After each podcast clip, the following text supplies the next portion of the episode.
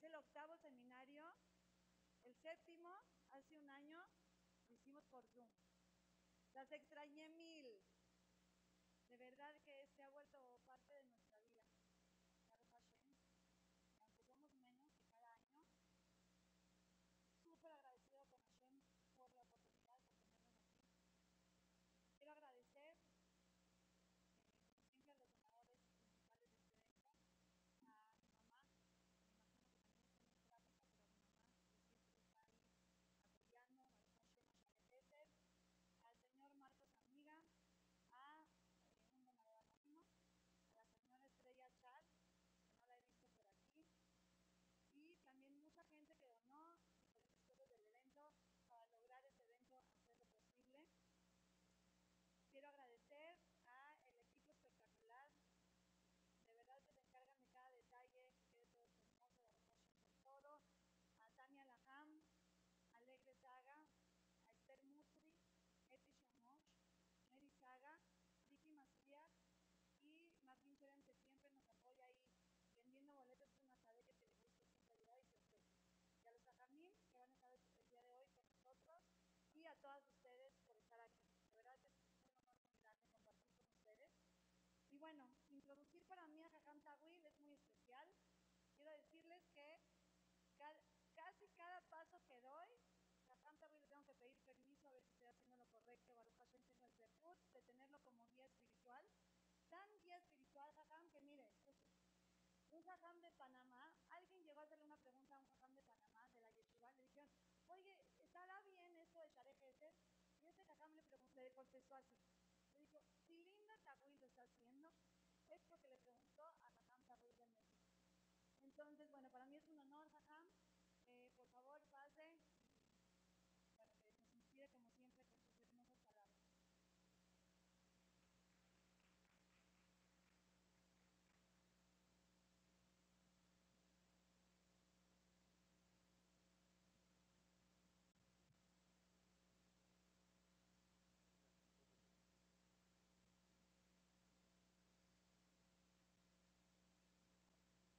Días, como siempre, todos los años,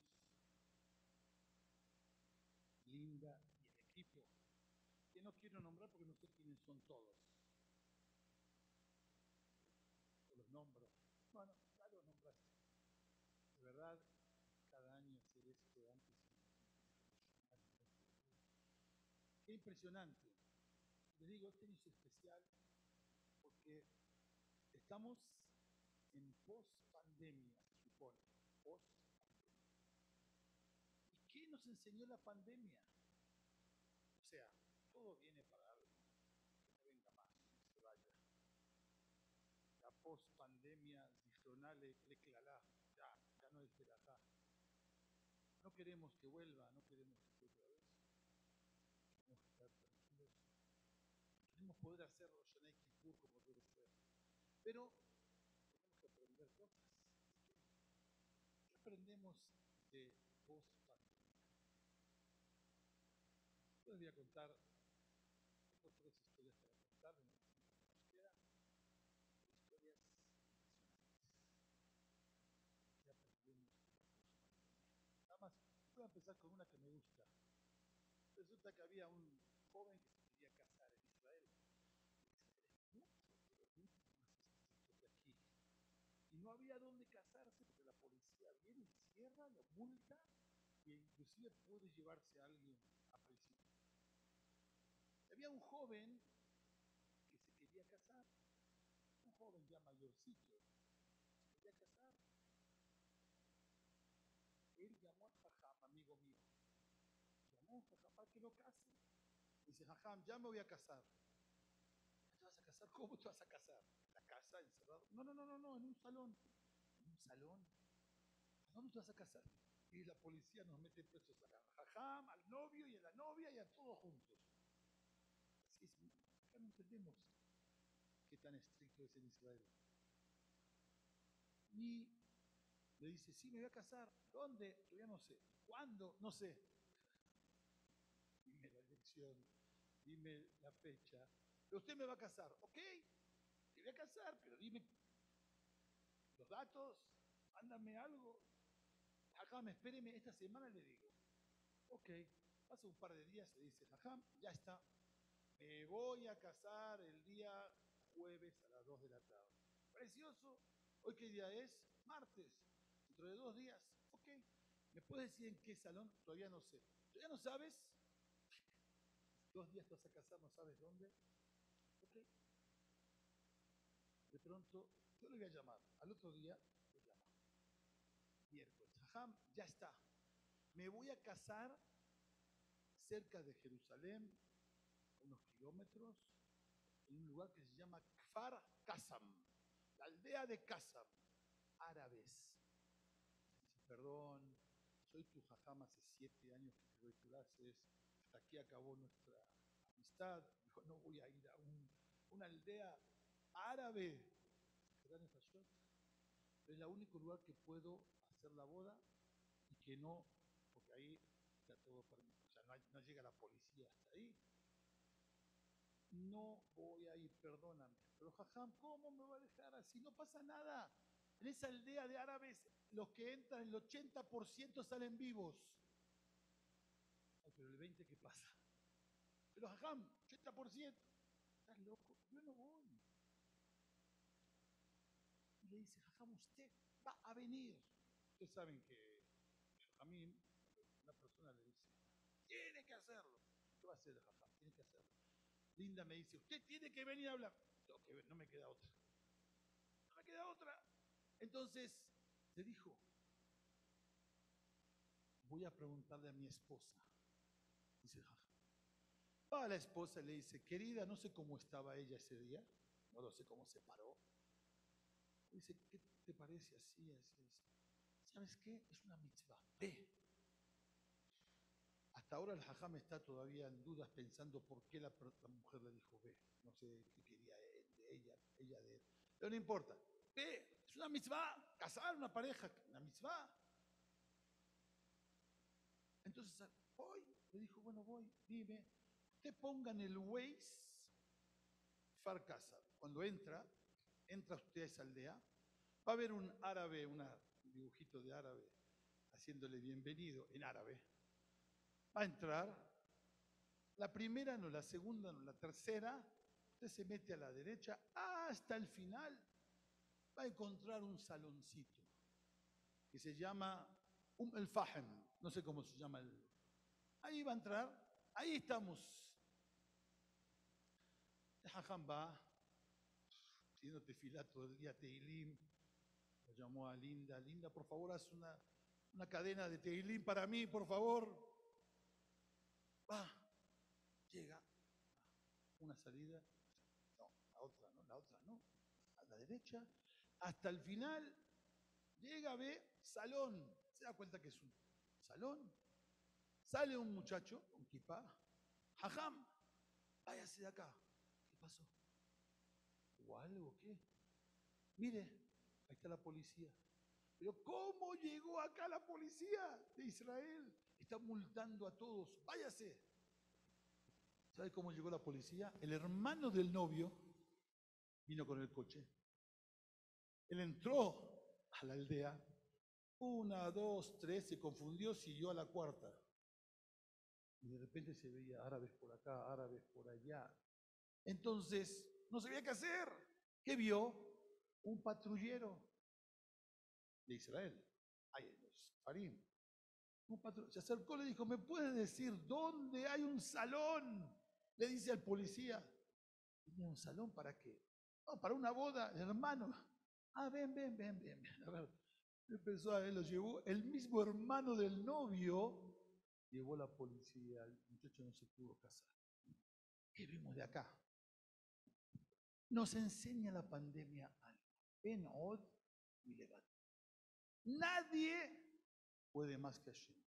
Puedes planear mil cosas, puedes pensar mil cosas, puedes hacer mil cosas. Y Boreolam, ese te decía. Se me acercó una muchachita, una boda, y dice, Jajam, por favor, ya tengo 24 Voy a cumplir 25 años. Me quiero casar. Por favor, una verajá. Ya, no encuentro mi pareja. Cada vez me hago más mayor. "Eres- jovencita. Sí, pero el tiempo va pasando. Le dije, te voy a contar algo.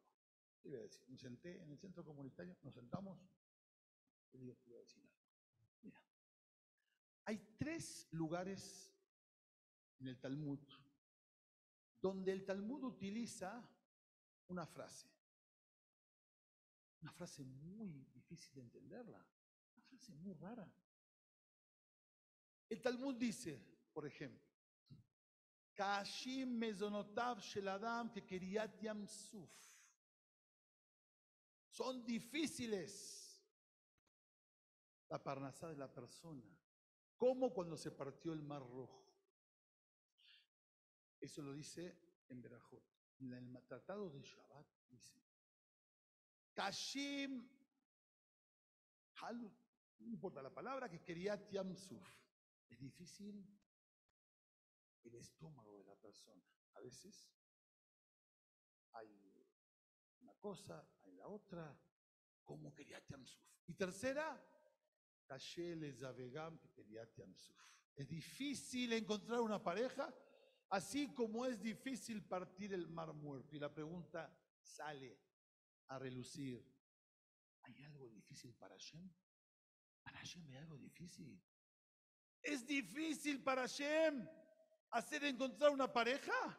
Es difícil para Hashem. Fíjese las tres cosas que son. El tema del estómago es la salud. Haye, la vida. Hay tres cosas. Bene, Haye. La vida. Es difícil darle que la persona esté curado, esté bien. Como quería Tiamsuf. Y es difícil también mesonotab, mesone, el dinero. Boreolam no le puede mandar, está difícil, como quería Tiamsuf. Y es difícil encontrar una pareja. Hashem, tiene algo imposible. Dicen los hajamim, escuchen bien, se le mezcla Impresionante. Cuando estábamos frente al mar muerto, y Moshe Rabbenu se queja, Boreolam, atrás vienen los egipcios, y acá vienen los animales feroces, y acá vienen las víboras y alacranes, y adelante está el mar, ¿qué hago? ¿Qué me está gritando? Le dice Hashem. Daber el Bené Selve Isau, que pidan tefilá, cabiajol. Escuchen esto, muy difícil de entenderlo. Las tres cosas, si tú no pides a Boreolam, cabiajol, Boreolam no te lo puede dar. Tenú osle loquim, dice David Amelech. Dale fuerza a Hashem. Yo le doy fuerza a Hashem. Hashem me da fuerza a mí. Yo le doy fuerza a Hashem. Sí. Tenú osle loquim significa si tú no pides, no te dan. Según como pidas, te lo dan. Mi querida muchachita novia, si tú no rezas tú por ti, por no te lo va a dar. Tienes que salir del corazón. Hashem es el que dirige el mundo, pero tú tienes que pedirle a Boreolam. Si no le pides, Hashem no te da. Caché, eso quiere decir caché, ¿no? Que es difícil. Es difícil significa empieza tú y yo sigo. Así dice Hashem. ¿Por qué? Quiere ver tu corazón. Corazón es sagrado, si tu corazón es puro, pide. Pide tres cosas. Nosotros pedimos, ahora que estamos en la post-pandemia, Boreolam, vimos que tú eres el rey, Boreolam, vimos que tú es el que decides, vimos que tú eres el que das. Te pedimos a ti de corazón. Tú eres el balabait, el dueño del mundo, no hay otro. Y eso lo demostró la pandemia. Rapotay, me encontré con un joven, un señor de afuera, entrando aquí, que jovencito estaba sin kipa. Un día que vine, me acerco y digo, perdón, ¿puedes poner la kipa? A mí no me digan lo que tengo que hacer. Y lo conocía, era de afuera. Señor Grandote, está bien, está bien, no me pegues. Pero te nada más si, si nos vas a entrar a un tris, ponte la kipa. A mí no me digan lo que voy a hacer. Yo no me pongo la kipa. No te pongas la kipa. Y le voy a decir una cosa. Yo no creía en nada. Lo hice. Desde que vino la pandemia, ahí ya creo que existe Dios.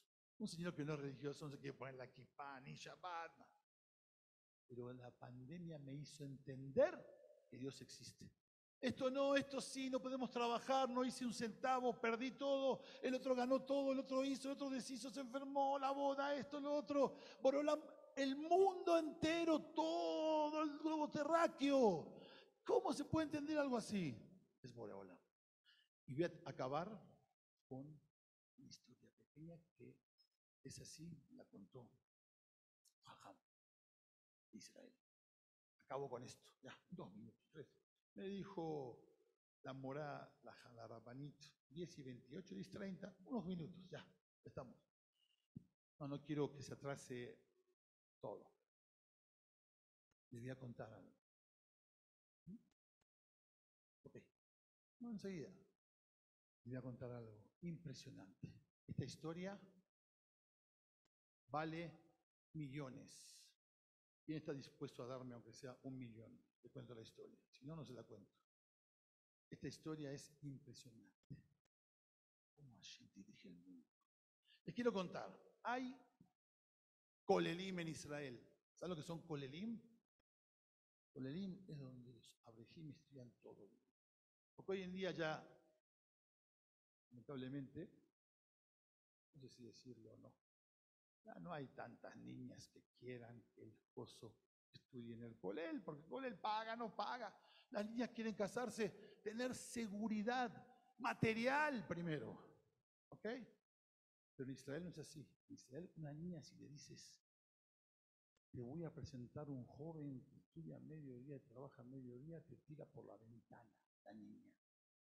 Aunque sea paupérrimo. Así es son ellos. Bueno, no importa. Es, es la forma de ser de Bnebrak, de Jerusalén.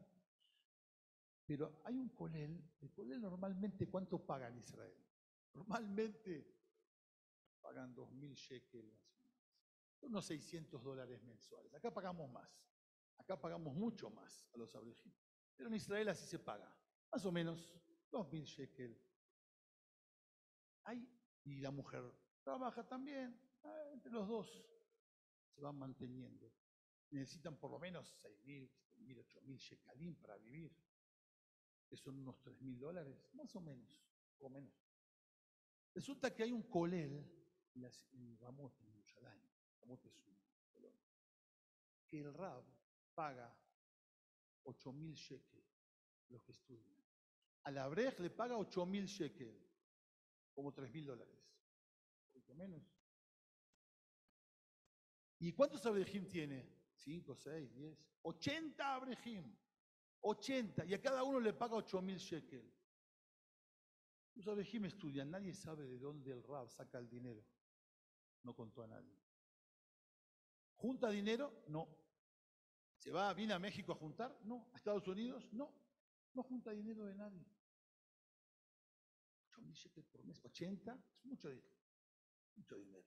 Mensualmente, mucho dinero. Hagan la cuenta, 8 mil por 80, 640 mil shekels. Mucho dinero mensual. ¿De dónde lo saca? Nadie sabe. Resulta que, voy a hacerlo rápido, pasaron dos años que estaban estudiando. Religiosamente todos los meses reciben 8 mil shekels. Resulta, llegó Purim. Purim, ¿saben? Uno se empieza a emborrachar. Y le dieron de tomar al Rab. Se llama el Rab Gold. Gold quiere decir oro en yiddish, en, inglés también. Rab Gold. Tomó, se emborrachó, entró happy.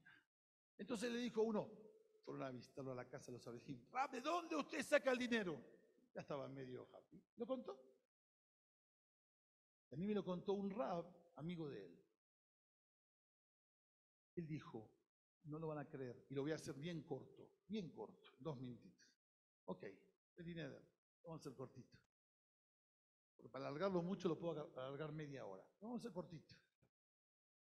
Resulta, este rab tiene 12 hijos. Y eh, no tenía parnasá, o sea, para alimentar. 12 hijos es una familia normal en Israel, ¿no? Estándar. Hay de 18, hay de 14, hay de 10, 12. No necesitan a Tikva. No necesitan, ti- tienen, ¿no? No ne- tienen 12 hijos, mashallah.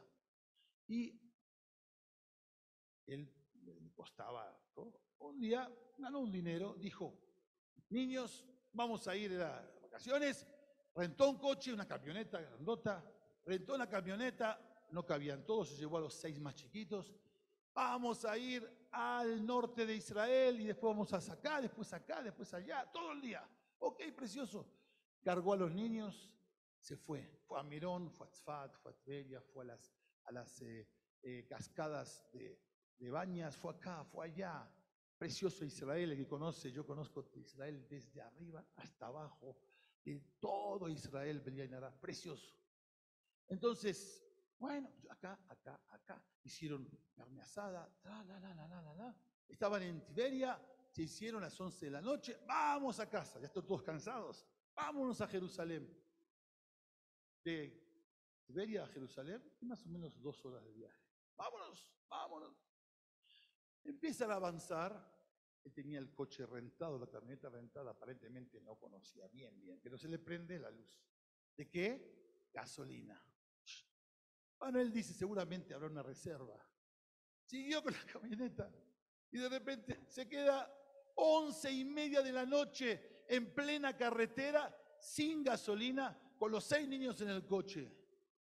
Shema Israel, ¿qué hace? Entonces, lo único que queda hacer es salir. Sale. Sale, empieza a parar coches. Nadie quiere parar. A eso de las 12 le para un BNB, un BMW. Para. Así, un señor.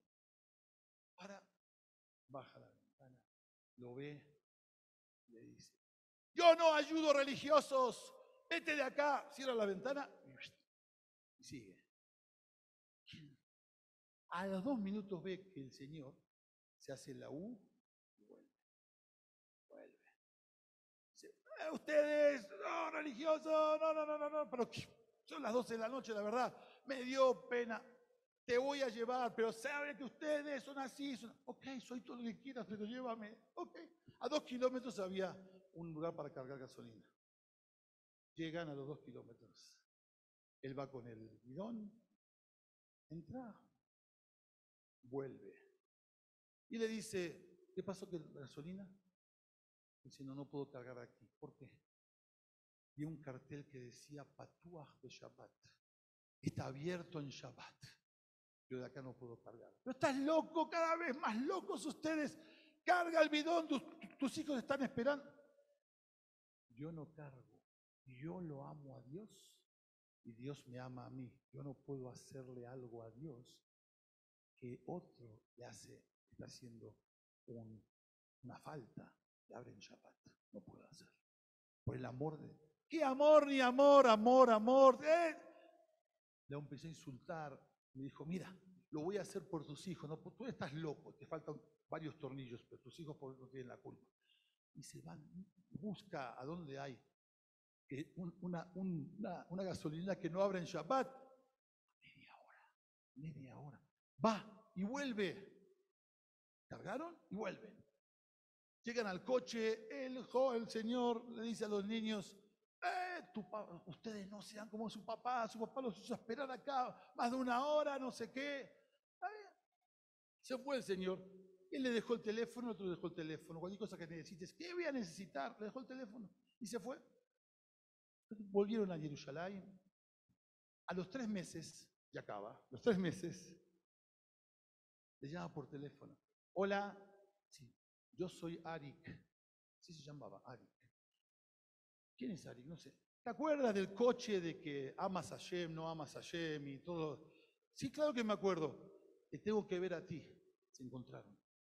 Lo voy a contar rápido. Se encontraron en un café en Tel Aviv.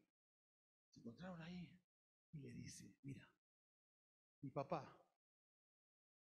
es el dueño de todos los edificios esos de, que se ven de Ramat Gan. Que sabe, conoce ahí donde está el centro joyero. Mi papá es el dueño de todo. Imagínate, él falleció y dejó un testamento. Y dice lo siguiente, el testamento, se lo abrió y lo leyó. De todos mis bienes, eran cientos de millones de dólares, de todos mis bienes, el 40% se lo van a dar a alguien que ame a Dios. Tiene que ser, pero verdadero, que ame a Hashem. Porque yo quiero llegar arriba y decirle, Hashem, yo ayudé a alguien que te ama, yo te amo también.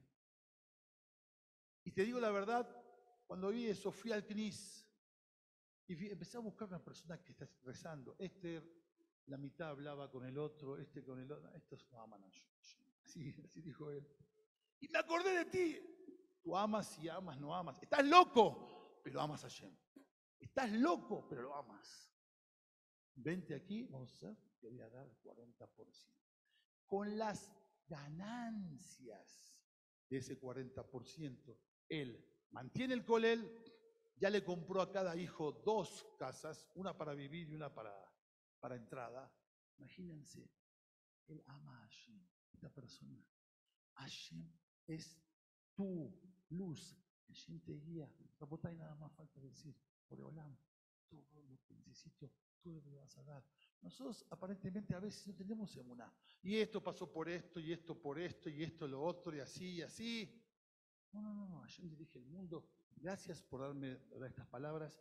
Qué precioso ver aquí a esta hora. Todos en lugar de estar en la casa, estar aquí estudiando, eso es mamás, amar a Boreolam.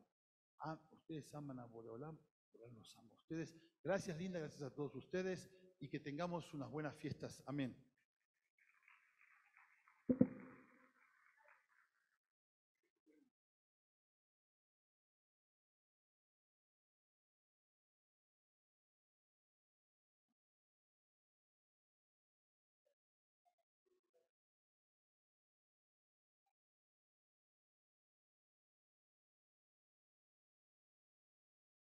Jajam, Hashem nos ama porque habló aquí hoy.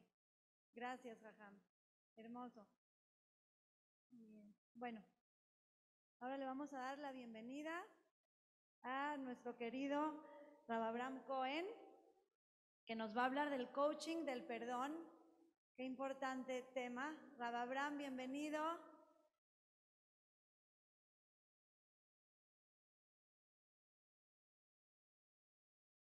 Bienvenido, Rababram. Un placer. Baruch Hashem. Gracias por estar aquí.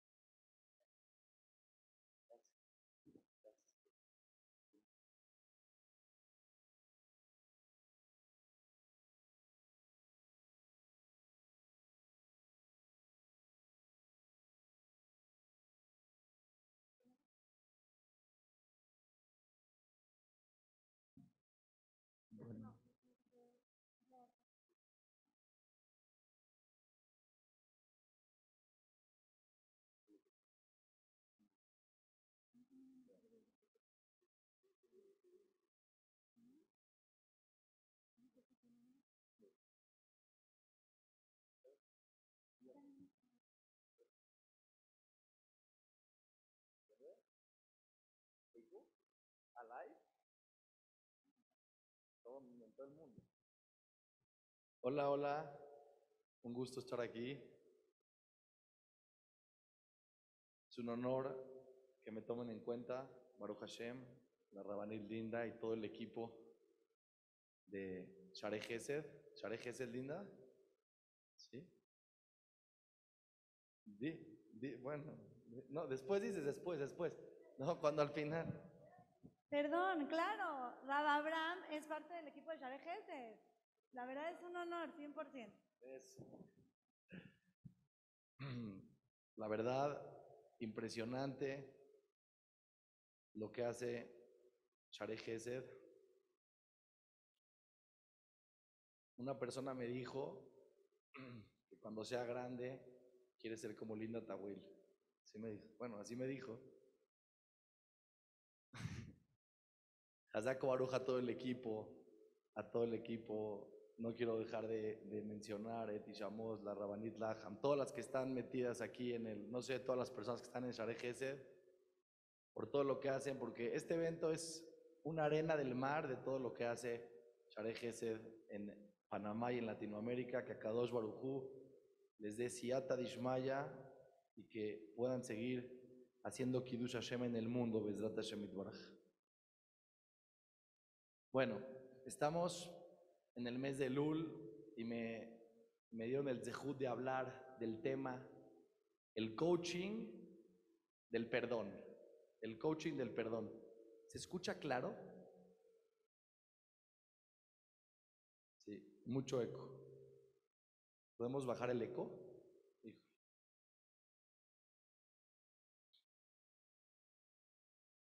Bueno, bueno, bueno. ¿No? ¿Ahí se escucha mejor? Ahí se escucha mejor. Gracias. El tema del perdón es un tema muy importante y justo este año yo tengo una cabala especial de Elul. Normalmente, en cada Elul, Roshaná, Kippur, me propongo en mi imaginación, en mi mente, hacer cosas grandiosas. Ese es mi... Así, una persona le gana, hay veces, el Yetzeratov o el Yetzerará, estoy un poco confundido. ¿Por qué? Porque a veces tenemos ganas de hacer cosas grandiosas y nos quedamos sin hacer las cosas más importantes en la vida. ¿Y por qué queremos hacer cosas grandiosas? Porque nos gusta sentirnos bien, porque sentimos que Hashem espera mucho de nosotros, porque es un mes en el cual hay mucha presión, en el aspecto que es Roshaná, te van a juzgar, es Kippur. Es normal tener ganas en el corazón de hacer cosas que tú sientes que son grandiosas. Pero hay veces, por querer hacer cosas grandiosas, te pierdes de las cosas valiosas y no acabas haciendo nada. Pasa Roshaná, pasa Kippur, esto nos pasa a todos. Y al final, ¿con qué te quedas? Este año yo dije, quiero hacer algo valioso. Valioso, no grandioso. Les voy a decir cuál es la diferencia entre lo grandioso y lo valioso. Si tú le preguntas a un niño chiquito, ¿qué prefieres? ¿Una bolsa con muchas monedas? 100 monedas de un peso. Sí, una bolsa que brillan, que suenan, que se ven muchas. ¿O prefieres un billete de 100 dólares? ¿Qué prefiere el niño chiquito? El niño chiquito prefiere las monedas, porque ¿qué se ve así? Me acuerdo mis hijos cuando les pongo unas monitas en sus carteras. Papi, papi, mira, soy rico. Tengo monedas porque suenan, porque hacen ruido. El billete de 100 dólares vale mucho más que 100 monedas de un peso, pero no hace ruido. Nadie lo ve. Está guardado en la cartera. La pregunta es, tú en la vida, en la vida, ¿qué quieres? ¿Ser valioso o ser grandioso? ¿Quieres ser como muchas monedas de un peso, que haces ruido, que llamas la atención, que todos te ven, que todos te... Ah, pero ¿cuánto vales? Puede ser 100 pesos. ¿O quieres ser un billete de 100 dólares? Que a lo mejor no haces ruido, que a lo mejor no brilla, a lo mejor no ocupa mucho espacio, pero es valioso. Les voy a decir la diferencia. Cuando una persona piensa, yo quiero ser valioso, busca en su vida algo que es realmente trascendental. Puede ser que nadie se dé cuenta más que tú y Hashem. Y algunas personas que te rodean, a lo mejor. Pero si buscas ser grandioso, vas a buscar algo que llame la atención, que sea un cambio exterior, que todos se den cuenta, que tú te sientas que es algo wow. Yo este año me propuse un cambio valioso. Normalmente los cambios valiosos muchas veces tienen que ver con las personas más cercanas, con las que vives, las más cercanas. Tu esposo, tu esposa, tus hijos, tu papá, tu mamá, la gente más cercana. Que normalmente como que dices, cambiar ahí ya no tiene chiste. Ya. ¿Quién se va a dar cuenta si mejoro mi relación con mi esposa un poquito? Ah, nadie, en el mundo nadie. Que eso, por eso Hashem me va a dar un año de Rosh Hashanah, de Kippur, impresionante. Sí, sí, justo sí. Justo la vida tiene que ver con esos pequeños detalles que son muy valiosos. A lo mejor no se notan mucho, pero sí, a, sí va a ser una trascendencia en tu vida. Vamos a hablar del perdón. El perdón es un tema muy importante. Pero les voy a decir que, les voy a decir algo impresionante. El perdón es importante principalmente por ti. No por el de enfrente, por ti. Les voy a contar una historia mía personal. Me pasó la semana pasada.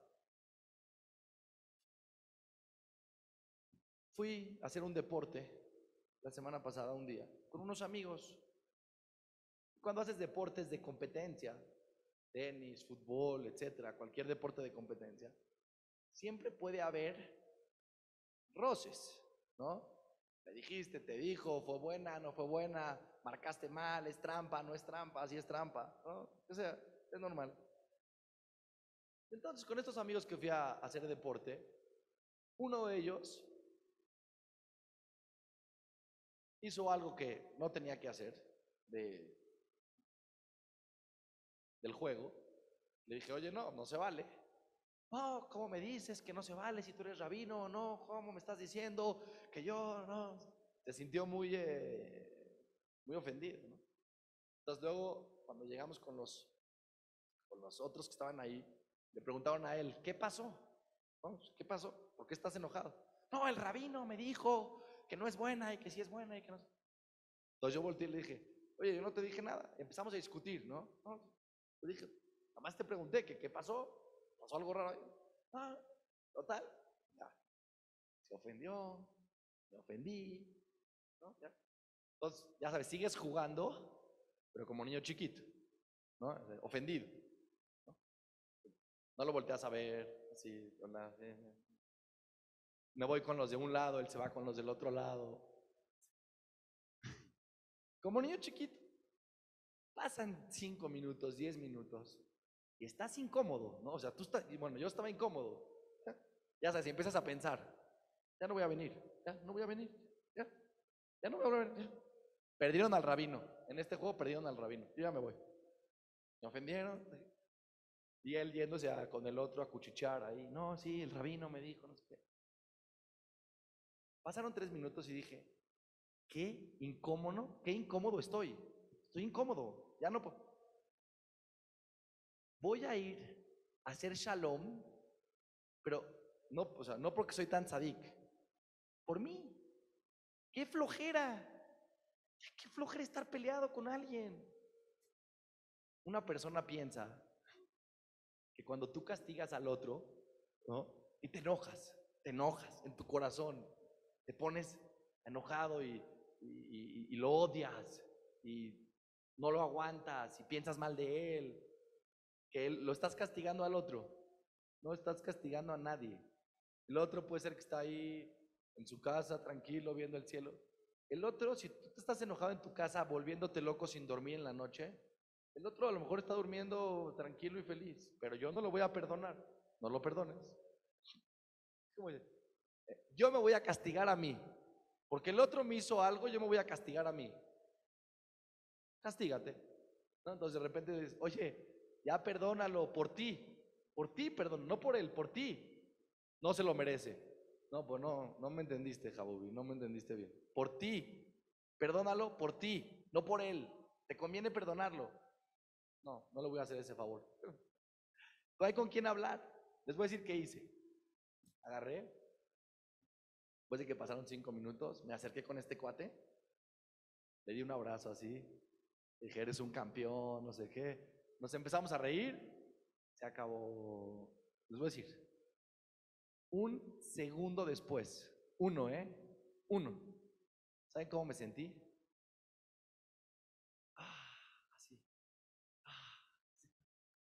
Dije, oh, vine a hacer deporte, la estoy pasando bien y estoy todo tenso, enojado. Así. Dije, no, oh, relax. ¿Cómo cambia la perspectiva de, una de un momento a otro con una persona cuando tú tienes algo en contra de él y cuando no tienes nada en contra de él? No cuando él tiene algo en contra de ti, porque si alguien tiene algo en contra de ti, obviamente tenemos que tener mucho cuidado con cómo nos comportamos con las demás personas. Pero cuando alguien tiene algo en contra de ti, pobrecito, porque sufre. Ojo, ojo, tenemos que tener cuidado de no hacer sentir mal a nadie de tener cuidado con las emociones de los demás. Perdonar. Perdonar es muy importante para que tú estés tranquilo contigo, con tu neshama. Cuando tú estás enojado con alguien o tienes rencor con alguien, el que sufre eres tú. El que más sufre eres tú, ¿no? Y dices, es que no lo puedo perdonar, jajam. No sabe lo que me hizo.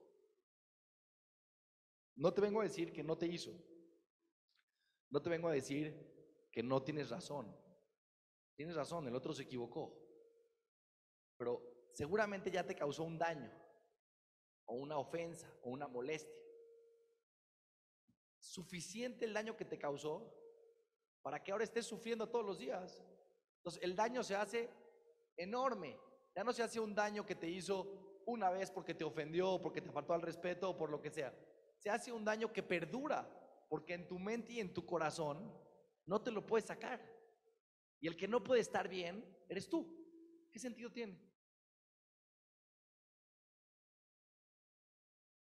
Les voy a dar unos cuantos secretos hoy para aprender a perdonar.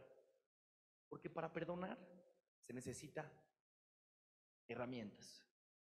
En una ocasión se me acercó una persona y me dijo que tenía un problema familiar muy fuerte entre la familia.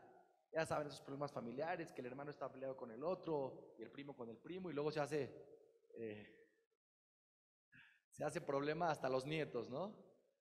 El nieto ve al primo, "Ah, tu abuelito. Ah, No sabes ni qué pasó hace, hace 40 años, pero tú lo ves y le volteas la cara porque ah, es la pelea familiar. Esto es, se acabó para todas las generaciones. Entonces, ¿qué pasó? Vinieron y me dijeron, queremos hacer shalom. Queremos hacer shalom. Una persona muy buena, una persona muy de buen corazón, de buenas intenciones, dice, yo voy a hacer shalom en- entre estas dos familias. Yo voy a hacer el shalom. Eh, qué bonito. ¿verdad? Mis respetos, qué bonitas intenciones tienes. ¿Cómo la acabo? ¿Cómo le vas a hacer para hacer shalom entre dos personas? Muy fácil. Los voy a citar en un, eh, en un, en un lugar. Ya le hablé a uno. El que vino a hablar conmigo me dijo, me habló tal persona que quiere que vaya a tal lugar para encontrarme con mi primo o con mi tío o con lo que sea, para que hagamos shalom. ¿Y cómo se hace el shalom? Dijo esta persona que les habló a los dos. Muy fácil. Llegan al lugar, se dan la mano, se dan un abrazo y se acabó. Empecé a reír. Dije, ¿cómo? No entendí. Me dijo, sí, vamos a llegar ahí. Imagínense, ¿no? Dos tipos que están peleados 18 años. De repente llegan a un lugar y de repente le dice el, el buena onda. No, no, no es mala persona, ¿verdad? Es una persona que tiene buena.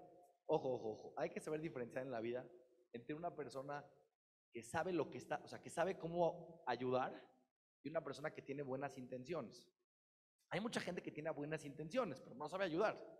Pero eso no le quita que tiene buenas intenciones. En el cielo le van a decir, "Shh, bravo, tienes buenas intenciones. Ayudar, no sabes cómo, pero no importa, tienes buenas intenciones, te felicito. Pues yo le dije a este cuate, pues, tu, amigo ese tiene buenas intenciones, pero no sabe ayudar. Porque pues, obviamente un problema de 18 años no lo vas a arreglar en- en un lugar dándose la mano y un abrazo totalmente fake, totalmente falso. Entonces me dice, ¿qué hago? ¿Voy o no voy? Dije, vamos a hacer una cosa. Vamos a trabajar en que lo perdones. Dile que te espere tantito, que si quieres esa reunión. Y después de que lo perdones en tu corazón, vas y le das un abrazo para hacer el, show. Pero tienes que, tienes, que, tienes que perdonarlo de verdad. Dice Ravolve, no se puede jugar con el perdón. Una persona que dice que perdona y no perdona, le está robando al otro muchas cosas. Por lo menos su kipur. Porque en kipur, eh, sí, el típico de kipur, ¿no? Eh, Ves en la casa de la abuelita o los primos, a, a los tíos, a los amigos. Si te dice algo, perdón, ¿eh? Sí, yo también, sí, perdonado. A ver, al que le dices eso, no le hiciste nada. Y el que, te, hizo- el que te dice a ti eso tampoco te hizo nada. Porque el que sí le hiciste algo y tienes un problema con él, no le vas a ir a decir, si te hice algo, cualquier cosa, perdón, ¿verdad? Perdón, sí, perdón. Eso es como un trámite familiar, bonito, ¿no? Que sí, con los hermanos pues, siempre hubo algo. Ok, perdón, sí, está bien, está bien. Estamos hablando aquí que tienes un conflicto con alguien. No le puedes decir a alguien, sí, te perdono, cuando no lo perdonas. Una vez llegaron con Rabeliao Lopián. Y le dijeron, jajam, era un jajam muy grande. Le dijeron, jajam, sí, le quiero venir a pedir perdón. Le dice el jajam, ¿qué me hiciste? Le dice, no, jajam, me da pena, me da pena. Si le hice algo, perdóneme. ¿Qué hubieras dicho tú? Jajam más grande del mundo, ¿qué te va a decir? Sí, hijo, te perdono. Le dice, no, me da mucha pena, pero si no me dices qué me hiciste, no te puedo perdonar. Dice, no, jajam, por favor, me da pena. Decir, bueno, ¿qué quieres? No te puedo perdonar. O sea, Jamín, el perdón no es un chiste. Me hiciste algo y quieres que te perdone. Bueno, me tienes que decir qué te hice para saber si te puedo perdonar o no. Dice, bueno, jajam, está bien, le voy a decir. Usted, usted es muy bueno, ¿verdad? Dice, sí, sí, soy bueno, sí. Bueno, hablé mal de usted. ¿Qué dijiste? Dice, no, jajam. Dice, bueno, ¿cómo te voy a perdonar? Pues no sé qué me hiciste. Ya le dije que hablé mal de usted. ¿Qué dijiste de mí? Si dijiste, el jajam no es tan sabio, bueno, te perdono. Si dijiste otra cosa, a lo mejor no. Total, le dice todo lo que dijo de él. Dice, ¿eso es todo? Sí, eso es todo. ¿Verdad que me perdona, jajam? Le dice, no sé. Dice, ¿cómo no sabe? Dice, bueno, la verdad, estoy dolido. Dame dos semanas. Voy a, voy a trabajar bien, bien. Y en dos semanas te aviso si te pude perdonar o no. Perdonar es un proceso. Perdonar no es una palabra. Perdonar no es el típico, se van a arreglar, ¿no? los niños chiquitos en la escuela o en la casa. Pídele perdón a tu hermanito. Perdón, te perdono. Ya, no. Perdón es una emoción donde se quita del corazón el resentimiento, el odio, la molestia, la incomodidad, los malos deseos hacia el otro. Todas esas emociones que uno tiene tienen que limpiarse. Si no se limpian, no hay perdón. No hay perdón, no hay. ¿Cuántas personas, dice Ravolve, tú estás enojada en tu corazón? Ojo, ojo, ¿eh? Normalmente son las personas más cercanas a ti. Puede ser tu mamá, puede ser tu papá, puede ser tu esposo, tu hijo, tu amiga, tu hermana, tu cuñada. Gente muy cercana a ti, que los tienes en el corazón. Ravolve dice que si tú evitas, evitas hablar con una persona tres veces, o sea, lo puedes hablar con él y lo evitas.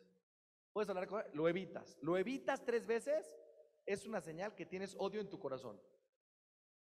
No hay, no quiero hablar con él por así. No, no hay así. No hay así, no existe así, así no existe. Si no quieres hablar con él es porque algo tienes en tu corazón con él.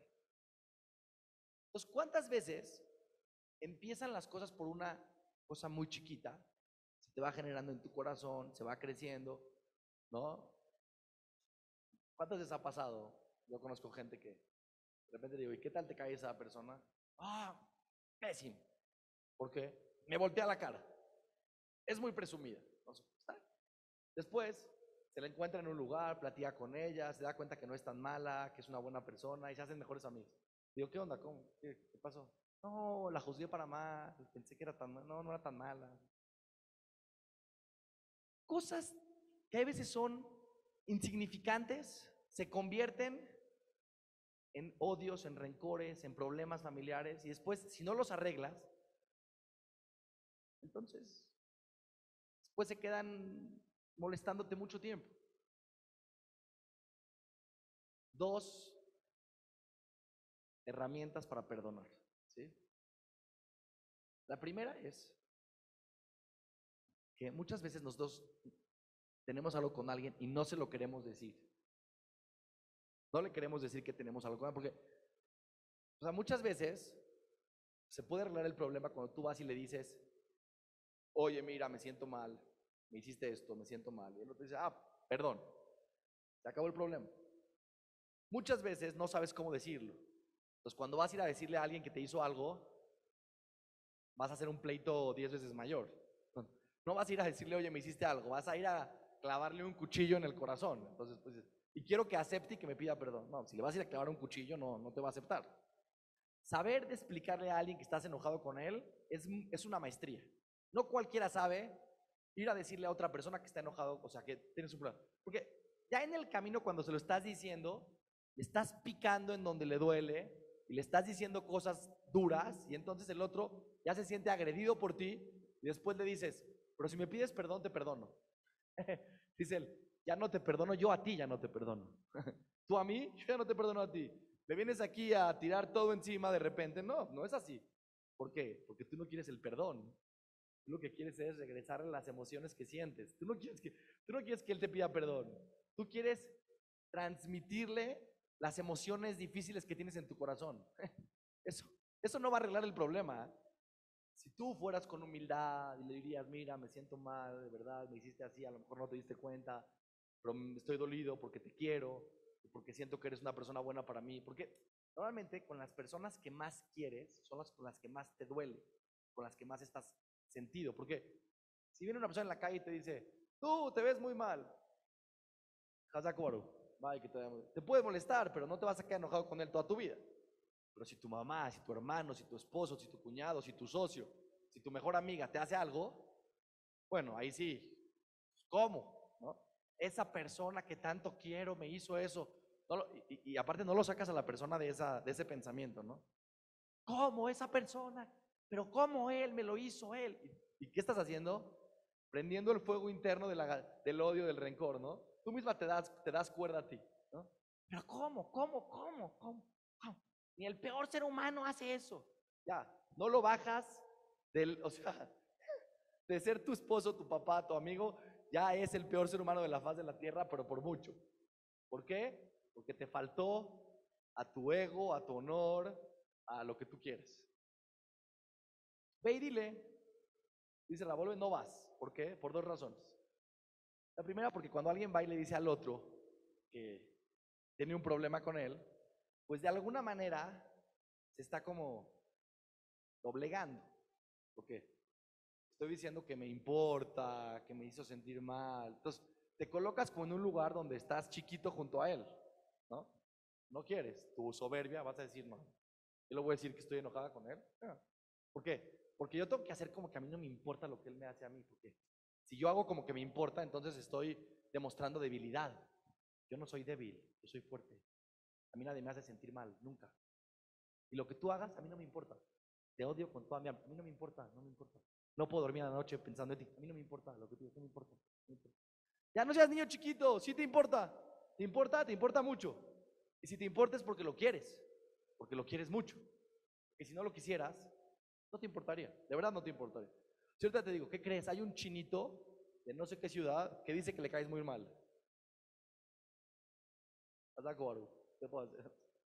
¿No estás enojada con él? Ajá, no problema. Pero cuando hay una persona cercana a ti, que te importa, que quieres, que admiras, que respetas, y justo por eso estás enojada. ¿Por qué?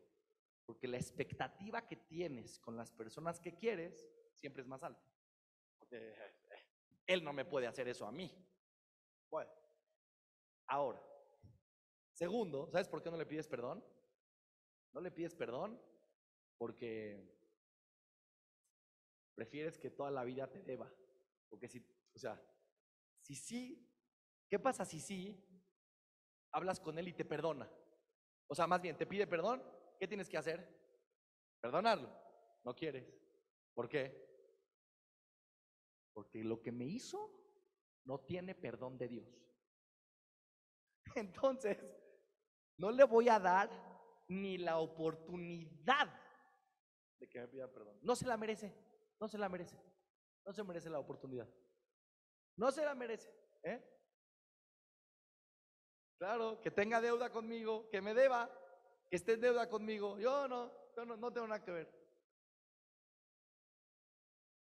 Dejemos de jugar a ser niños chiquitos. El perdón es tu salud mental. El perdón es tu tranquilidad en la Neshama. El perdón es tu paz interior, no la del otro. Les tengo que contar esta historia porque les tengo que contar esta historia. Me encanta contar esta historia. Cuando yo era chiquito, una vez llegué de la escuela, que sepan, los niños cuando llegan de la escuela llegan hambrientos. Entonces, si hacen, si hacen este show o si no quieren comer, tienes que marearlos un poquito hasta que coman. Y después de que coman, tú vas a ver cómo se calman así, se calman. Entonces yo llegué muy, hambriento, y mi mamá ya me conocía. hambriento. Cuidado. Entonces no sé qué me dijo mi mamá, que me molesté, me ofendí. Y había hamburguesas con papas a la francesa, me encantaban. Me sirve mi plato y mi mamá y le digo, no voy a comer nada. Está bien. Me subí a mi cuarto, me encerré, pero con un hambre de Shema Israel. Ya quiero mi hamburguesa con mis papas. Pero mi orgullo y mi ego y mi soberbia es mucho más fuerte que mi hambre, ya, hasta ese momento. Entonces quiso mi mamá muy inteligente, sube, eh, sube la muchacha con, las, con, las, con el plato, abre la puerta. ¿Quién es? Me dice, yo tal, le digo, está bien, abre la puerta, me deja el plato junto a mi cama. Y lo volteo a ver, digo, es que está riquísimo, pues no me lo voy a comer.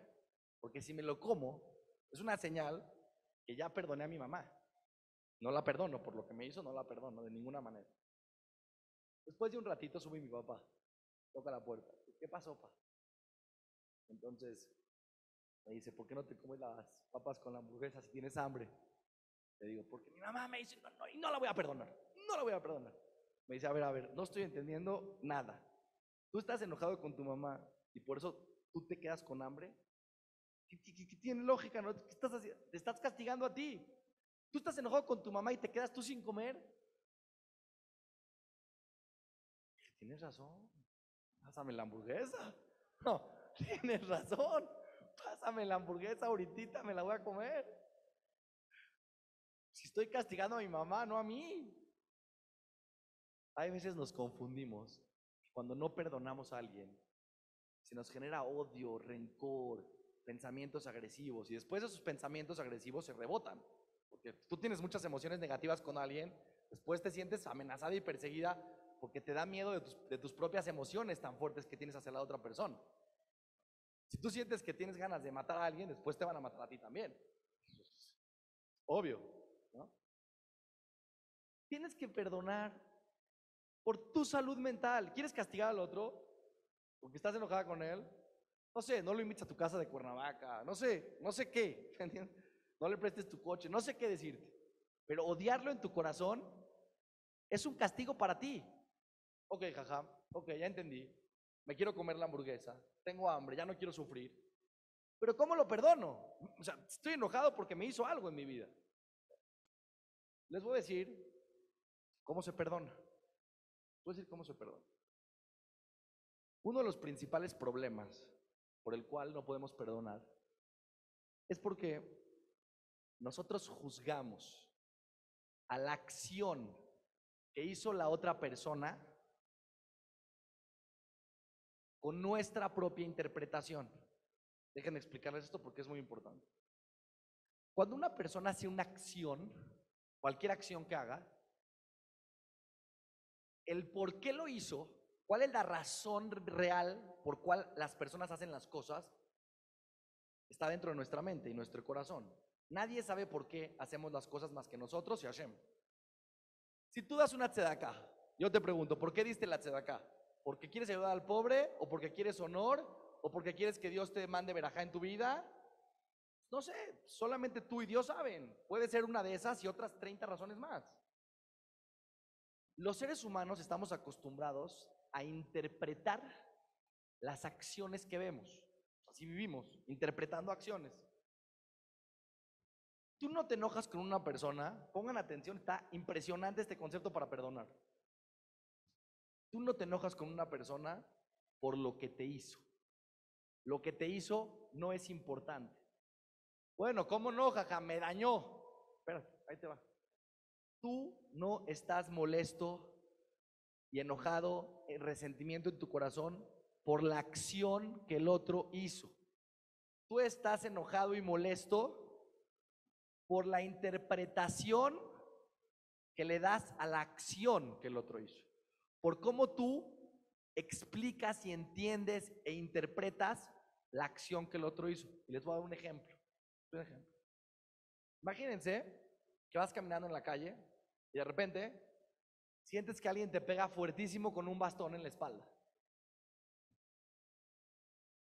Entonces, lo primero que hace la persona es, "Ah, ¿qué pasó, no? ¿Por qué me pegas? Hay dos posibilidades. ¿ok? Que veas a una persona que está ahí parada con el bastón y te sigue pegando o te pegó una vez y te dice, te pone cara de que le caes pésimo, te vas a enojar durísimo. ¿Por qué? ¿Por qué me pegas? ¿Qué te hice? ¿Por qué me pegas? Pero ¿qué pasa si en vez de tener una persona que está enojado contigo con el bastón en la mano, te encuentras a un viejito cojo de un pie que se tropezó y era su bastón, se le cayó el bastón y te pegó? No creo que nadie se levante, vea al viejito tirado en la calle, le quite el bastón y le diga, viejito cojo, ten cuidado por dónde caminas. No creo que nadie en el mundo haga eso. ¿Qué vas a hacer? Te paras, lo levantas, le dices, pobrecito señor, ¿qué le pasó? ¿Ves que no tiene un pie? Te espantas así, Shema Israel, lo levantas rápido, ¿no? Lo levantas, le das su bastón. Señor, está bien, ¿a dónde lo llevo? A ver, a ver, a ver, a ver, a ver. ¿Te acaba de pegar o no te acaba de pegar? Sí. ¿Te dolió o no te dolió? Sí. ¿Por qué lo ayudas? ¿Por qué lo ayudas? Bueno, jajam, fue sin querer. Pues no tenía un pie el señor. ¿Qué quiere? Pero ¿no te dolió el golpe? Sí me dolió el golpe, pero jacito el señor, pobre señor, no tiene un pie. Ah, entonces la acción no te molesta. Te molesta la intención con la que hizo la acción. ¿no? Lo que te molesta. Por eso el otro cuate, si te hubiera pegado con, con, con- con mala intención, ¿qué hubieras dicho? Ay, si no te perdono, porque estás pegando con mala intención. Te voy a decir dos cosas. Primero que nada, nosotros no entendemos que muchas veces nuestros intereses se cruzan con los intereses de otras personas. El de- o sea, cuando tú te equivocas y haces algo mal, y viene tu esposo, tu hija y te dice, es que mamá, no lo puedo creer el otro día lo que hiciste. ¿Qué le dices? Bueno, sí, perdón, me equivoqué, pero estaba agotada, agotada, ya no podía más del cansancio. Sí, te grité, perdón que te grité, pero de verdad créemelo, no estaba en mis cinco sentidos. Pero si el niño interpreta, tú me gritaste porque tú me odias y todo el día te la pasaste pensando cómo me vas a gritar, llegó el momento en que viste que salí del cuarto y me viste contento con mi leche y me gritaste, y entonces, no, decir, no, mi vida, no, no, no, no. Te estás inventando una historia que no existe. Yo estaba agotada, ni me di cuenta que tenías leche, ni me di cuenta, nada. Te grité porque yo estaba en mi, en mi onda. Si tú entiendes que hay veces se juntan tus intereses con los intereses de la otra persona que está enfrente. Yo siempre digo que así como hay cojos físicos, o sea, que no tienen un pie, hay personas que no tenemos buenas miradas, no tenemos buenas cualidades. No somos malos, y no estoy diciendo que estoy justificando cualquier acción, no la estoy justificando, porque tenemos que tener mucho cuidado con nuestras acciones para no hacer sentir mal a nadie. Pero después de que algo ya pasó, no seas tan severo en tu interpretación, porque cuando tú te equivocas, siempre tienes, siempre tienes una explicación que puedes decir, me equivoqué, pero no soy malo. O sea, no soy, no soy la cruela de Bill que planeé macabramente esta ofensa hacia ti, ¿no? Puede ser que en casa del abuelito o de la mamá dije un comentario agresivo hacia ti. ¿Sabes por qué? ¿Quieres que te diga por qué dije ese comentario? Porque me dio envidia. ¿Qué me dio envidia? Que llegaste con tu bolsa a presumir, me caíste mal, me caíste mal y dije, no. Pues dijiste algo. Y se ofendió. Sí, pero tú, ¿cómo te atreves a decirme? Perdóname, estoy cojo emocionalmente. No controlo mi envidia todavía. No estoy justificando que hice bien, hice mal, hice pésimo en decirte esas palabras. Pero la envidia, los celos y la rivalidad que tengo contigo, me ganó. Me ganó y te dije cosas que no te tenía que decir, porque te envidio. ¿Qué puedo hacer? ¿Qué quieres? ¿Que eso te lo diga toda la gente? Te lo va a decir. Tú tienes que entenderlo. A este está cojo de envidia, este está cojo de esto, pero no el otro, ¿eh? También tú. También tú tienes mucho lo que mejorar en la vida. Cuando tú te equivocas, tienes mil explicaciones verdaderas, no falsas, totalmente reales, para explicar por qué te comportaste como No estás negando tu responsabilidad. Te equivocaste y eres dueño de tus acciones y hiciste algo que está mal. Lo que le pides a la persona que está enfrente de ti, tu esposo, tu mamá, tu hermana, es, sí hice lo que hice, pero no porque soy la cruela de Bill. Porque el momento, el día, la situación, el contexto. Y entonces la interpreta. ¿Tú, ¿Tú qué crees? El otro estaba como tú en la mesa sentado viendo el cielo con su nueva bolsa, ¿no? Vamos vamos a ver este ejemplo porque está interesante el ejemplo. Entras a casa de tu suegra con tu nueva bolsa que trajiste de viaje, ¿no? Y tus zapatos. Entonces entras presumiendo, muy, muy feliz. Y aparte, la gente que presume a mí me da mucha risa porque, porque creen que la gente que está alrededor como que los ve para arriba, ¿no? O sea, cuando tú presumes sientes que el otro está así como, wow, eres lo máximo. No sé, ¿cómo tienes ahora esta bolsa? Wow, eres, eres mi guanabí. Quiero ser como tú de hoy en adelante. No, qué lástima, perdón, no. Cuando tú llegas a un lugar a presumir, generas emociones de desvalor en las personas que están enfrente de ti, generas envidia, generas celos, ¿no? Yo siempre le digo, le digo a mis hijos, le digo, vas a ir con tus amigas. Sí, voy a llevar mis nuevos tenis, no sé qué. A ver, ¿quieres caerles bien o quieres caerles mal? ¿Qué quieres? Si les quieres caer bien, sí, low profile, eh, no, pero qué chiste tiene, pues ya me compré la bolsa para que me vean, ahora que no me vean. Bueno, ok, que te vean, nada más te voy a decir algo. Esto tiene consecuencias. Pues llega a casa tu suegra con tu bolsa y presúmeles a todos, genera envidia, celos, el que está enfrente va a sentir que lo estás haciendo de menos. Normalmente, ¿te, has- te ha, te ha tocado estar con alguien que te está presumiendo algo? Sí. ¿Cómo te cae? Pésimo. Ya no quieres que hable. ¿Qué te crees? Porque lo único que hace es hacerte sentir de menos, es lo que hace. Aunque no es su intención, su intención es hacerse grandioso, pero en ese, en ese transcurso te hace sentir mal a ti. Y te sientes incómodo, te cae mal. Ok, llegaste a casa de tu suegra con tu bolsa a hacer, presumir, o con tu viaje increíble que hiciste, o con todas las maravillas de tu familia y todo lo grandioso que eres, y le provocaste celos y envidia al de enfrente, porque se los provocaste. ¿No? Pues no era mi intención, no era mi intención. Que vaya a terapia, que vaya a terapia. A mí no, no es mi problema. Si no puede tolerar que yo tenga una bolsa bonita, ese no es mi problema, jaja. Bueno, ok, pero tenemos un problema. Mientras va a terapia, ¿sí? O todavía no, o sea, que hay muchos a mí, yo también ya estoy dando terapia, entonces me la pueden mandar si quieren, ¿sí? Pero mientras va y llega a terapia, le vas a generar envidia y celos. Entonces, ¿qué? Te puede, te- a la mitad de la plática te puede tirar un comentario súper ofensivo y súper agresivo. Y de repente tú, ¿pero qué te hice? ¿Qué te hice? ¿Qué te hice? ¿Qué me hiciste? Me acabas de hacer sentir mal. No es mi problema. Bueno, esas situaciones, si tú las puedes comprender, pues puedes perdonar al otro porque entiendes que el otro es humano, que el otro tiene intereses, que el otro tiene emociones, que el otro tiene envidia, que tiene celos, que es humano. Tú no perdonas al otro porque no lo bajas del guasón y de la cruela de Vil. No lo bajas del peor ser humano de la faz de la tierra. ¿Sabes qué tienes que hacer para perdonar a alguien? Hazlo humano. Es humanito, normalito, tranquilito, se equivocó. Ya, normal.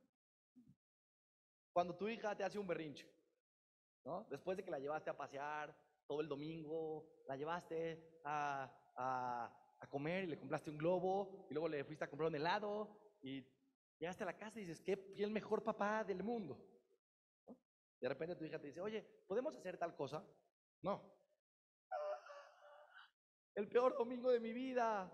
Ok, está bien. ¿Te ofendes? Si te ofendes, te ofendes con tu hija desde 8 años, tú tienes que ir a terapia. Digo, todos tenemos que ir, pero en ese caso tú tienes que ir a terapia. ¿Sí? ¿Por qué, ¿Por qué la perdonas a tu hija? ¿Qué entiendes? Que es una niña chiquita, tiene 8 años, que no controla sus emociones. Ok, déjenme revelarles un secreto. De verdad, esto que les voy a decir es verdad. Hay niñas de 8 años, hay niñas de 8 años que tienen 18, hay niñas de 8 que tienen 28, hay de 8 que tienen 38, 48, 58. Pero Jajam tiene 68. Sí, pero su niña que está adentro, de repente se apodera de ella, ¿no? Pero eso me dijo, hay veces te sale el niño que tienes adentro. Le dije, no, hay veces te sale el adulto que tienes adentro. El niño está siempre. El adulto de repente está, cuando piensas, cuando profundizas. Oye, el otro te hizo algo. ¿Por qué? Por A, por B, por C.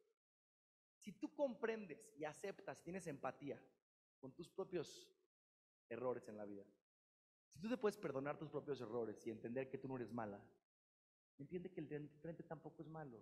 Cruzaron sus intereses, tienen algo que se cruza, envidia, celos, yo qué sé qué. Es humano. Perdónalo, no lo hagas tan grandioso al otro, porque no lo vas a perdonar nunca. Mientras más grandioso te hagan, cuidado, porque entonces cualquier error que hagas es garrafal. No te hagas grandioso a ti, no hagas grandioso al de enfrente. Tú eres humano normal, el de enfrente es normal. Perdónalo de corazón, créanme, créanme. Llegar a Roshonai Kippur, perdonando a alguien de corazón. Y esto que les dije no es un coco wash para que perdones, es la verdad. El coco wash es cuando tú al otro lo haces el peor ser humano. Ese es el coco wash. No hay peores, hay humanos normales, unos con malas cualidades, un poco y otros con un poquito peor cualidades y otros con un poquito peor peor cualidades. Pero todos estamos ahí, todos estamos ahí en el mismo rango, trabajando. No, jaja, yo nunca haría eso en mi vida. Bueno, nunca lo harías en esta situación, pero a lo mejor en la situación que está el otro, en ese momento, en ese minuto, en esa sensación, en esa situación emocional, en ese momento a lo mejor sí lo hubieras hecho, créemelo. La Torah dice, no juzgues a tu compañero hasta que estés en su lugar y nunca vas a estar en su lugar.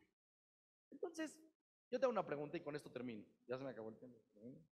¿Bien? No. ¿Sí? ¿Más? ¿Media hora más? tranquilo. ¿Están contentas? Entonces, ¿qué más? Escucha. Escuchen esto. Ya se me olvidó qué iba a decir.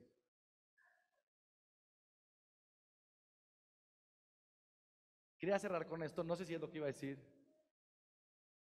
No, sí, pero te voy a decir algo real, real. Ah, te voy a decir algo real, ya me acuerdo.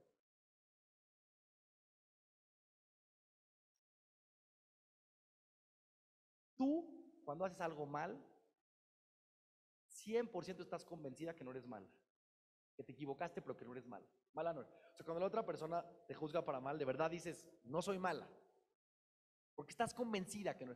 Y si te, tratan, y si te tachan de mala, ¿qué vas a decir? Soy humana, pero no mala. Humana con... Me resbalo hay veces. Mis malas emociones. Pero mala no soy.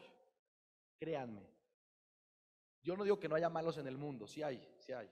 Y aún a los malos no sé cómo, no sé cómo juzgarlos porque cada persona tiene su historia. Pero en vez de que hagamos malos al mundo, así como tú, si no te perdonas a ti, no vas a poder perdonar al de enfrente. Perdónate a ti también, perdónate tus errores a ti también. Si tú te perdonas a ti tus errores, vas a poder perdonar también a los errores de enfrente. No les puedo decir qué grandioso sería que lleguemos a Rosh Kippur un poco más limpios en el corazón. ¿Qué creen? Nadie va a saber. Nadie va a saber. Uy, qué chiste, jaja. ¿No lo puedo poner en Facebook? Que ya perdoné a esta persona. No, porque lo que queremos es que hagas algo valioso. Y esto es mucho más grandioso que todo lo externo que te puedas imaginar. Gracias a Share gracias a todos ustedes por venir hoy, a todos los que nos escuchan. Que Linda y todo su grupo tengan mucha verajá y que podamos ser siendo Kiddush Hashem la Tashem Voy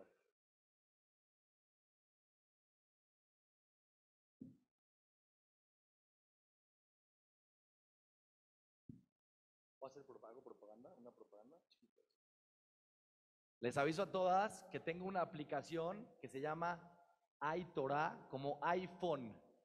iPhone y Torah, sin H al final. Pueden bajar la aplicación y van a encontrar ahí todas mis clases y mis cursos y vamos a poder tener contacto desde la Tashem. iTorah. Gracias. No se pierdan, por favor, todos los jueves el videíto. eh, Jueves de Musar con Jajam Abraham Cohen. Eh, no se olviden de inscribirse a Share Gesed. Y ahí van a llegar, todo les va a llegar ahí, desde la Tashem Yitbaraj.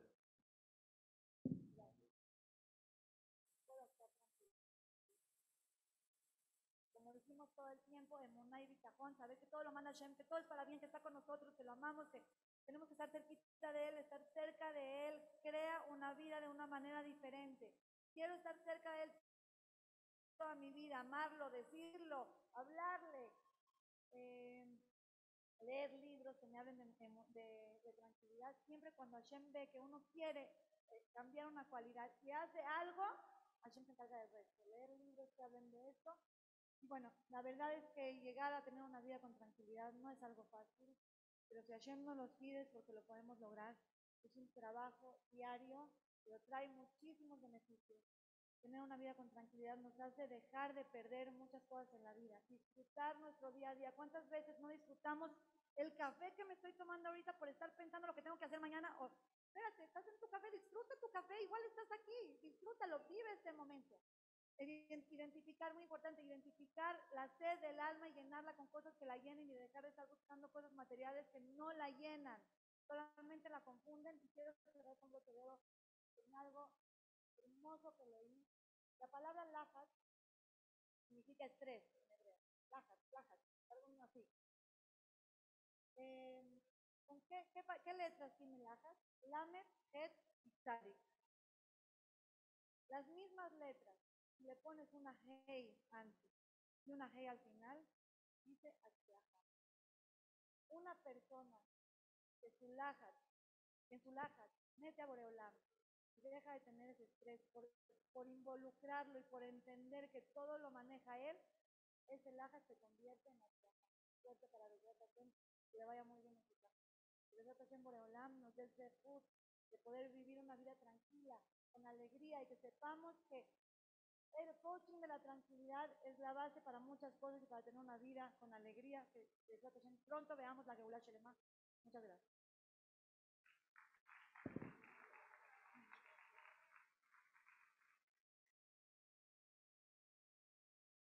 Vamos un poquito atrasadas, eh, por, eso ahorita no hay descanso, porque tenemos el honor de tener con nosotros a Jajam Yaakov Nakach, Baruch Hashem, para que nos diga el coaching de cuidar nuestra alma, Jajam Yaakov.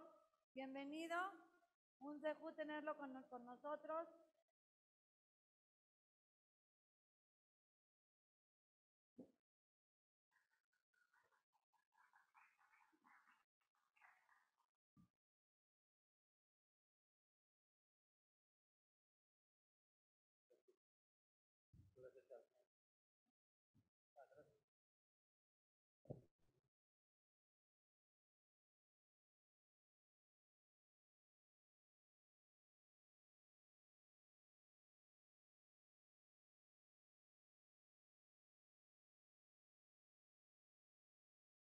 Moray Berabotay.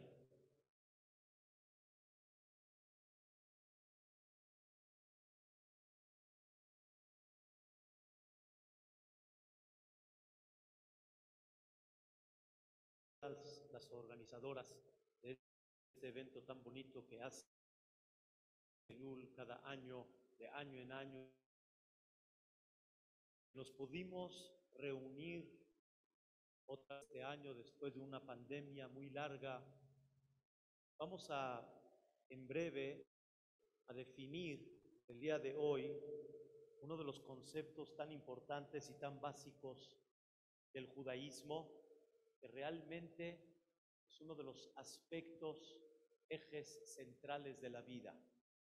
Ahorita que estamos en época de Seliahot, al final decimos, Shomer Israel, Shemor She'erit Israel, Be'al Yobad Israel. ¿Qué es Shomer Israel? Cuida, al pueblo de Israel. Shemor She'erit Israel. Cuida a lo que resta del pueblo de Israel. ¿Por qué?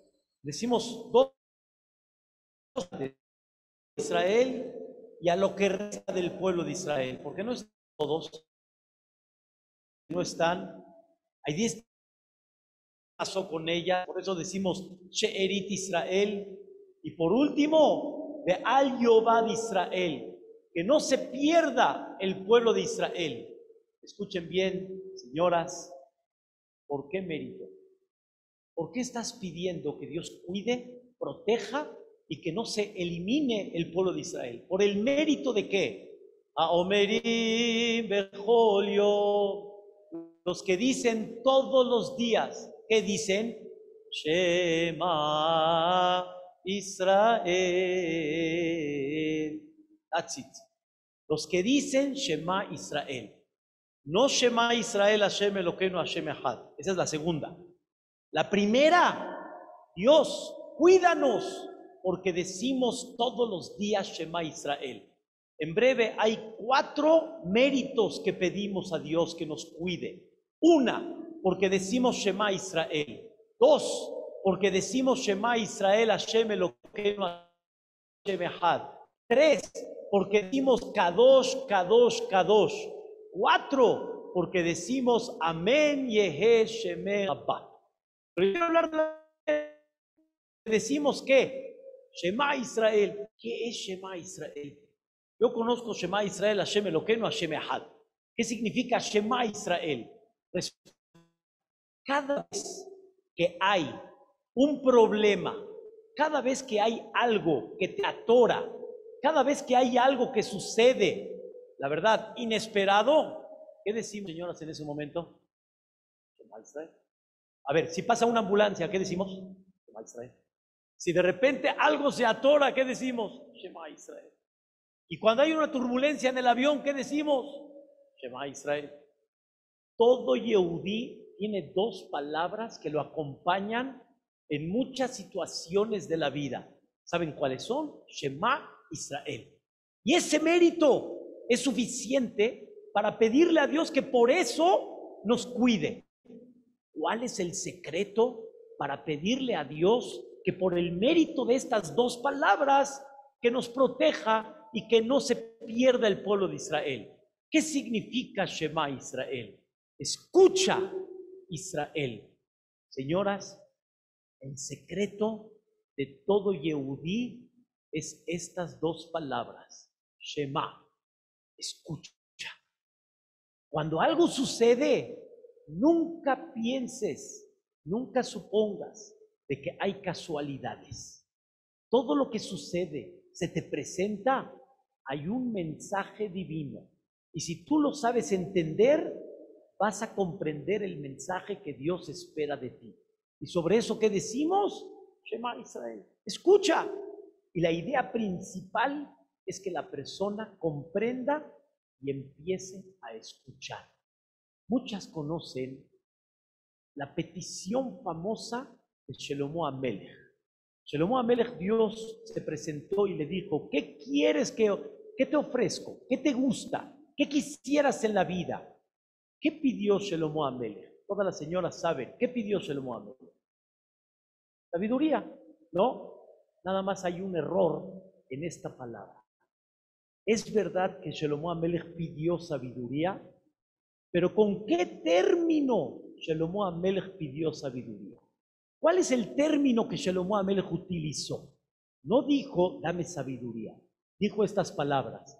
Benatatale abdeja lev shomea. Dale a mi corazón un corazón que qué? Que escuche.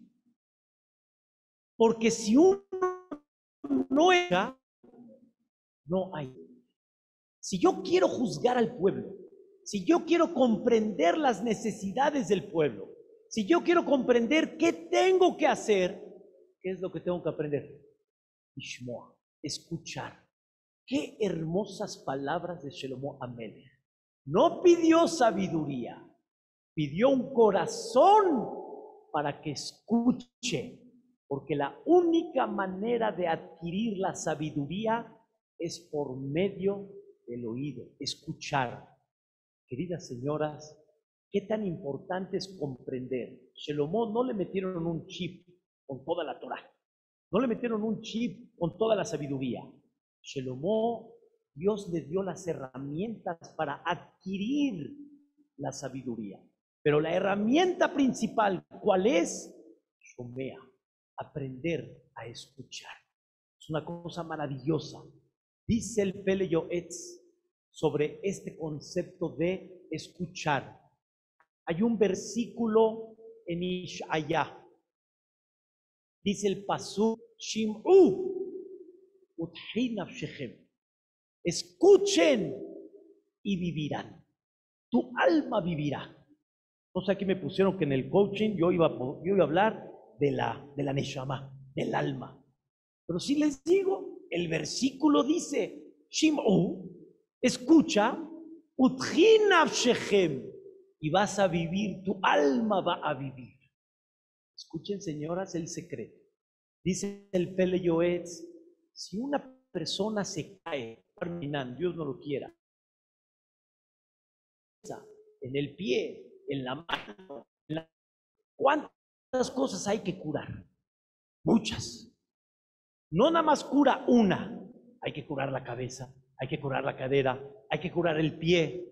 Dice el Pasuk en Ishaya, podemos encontrar un antídoto para curar el alma. Uno, no curar una, curar otra, curar una. ¿Cuál es?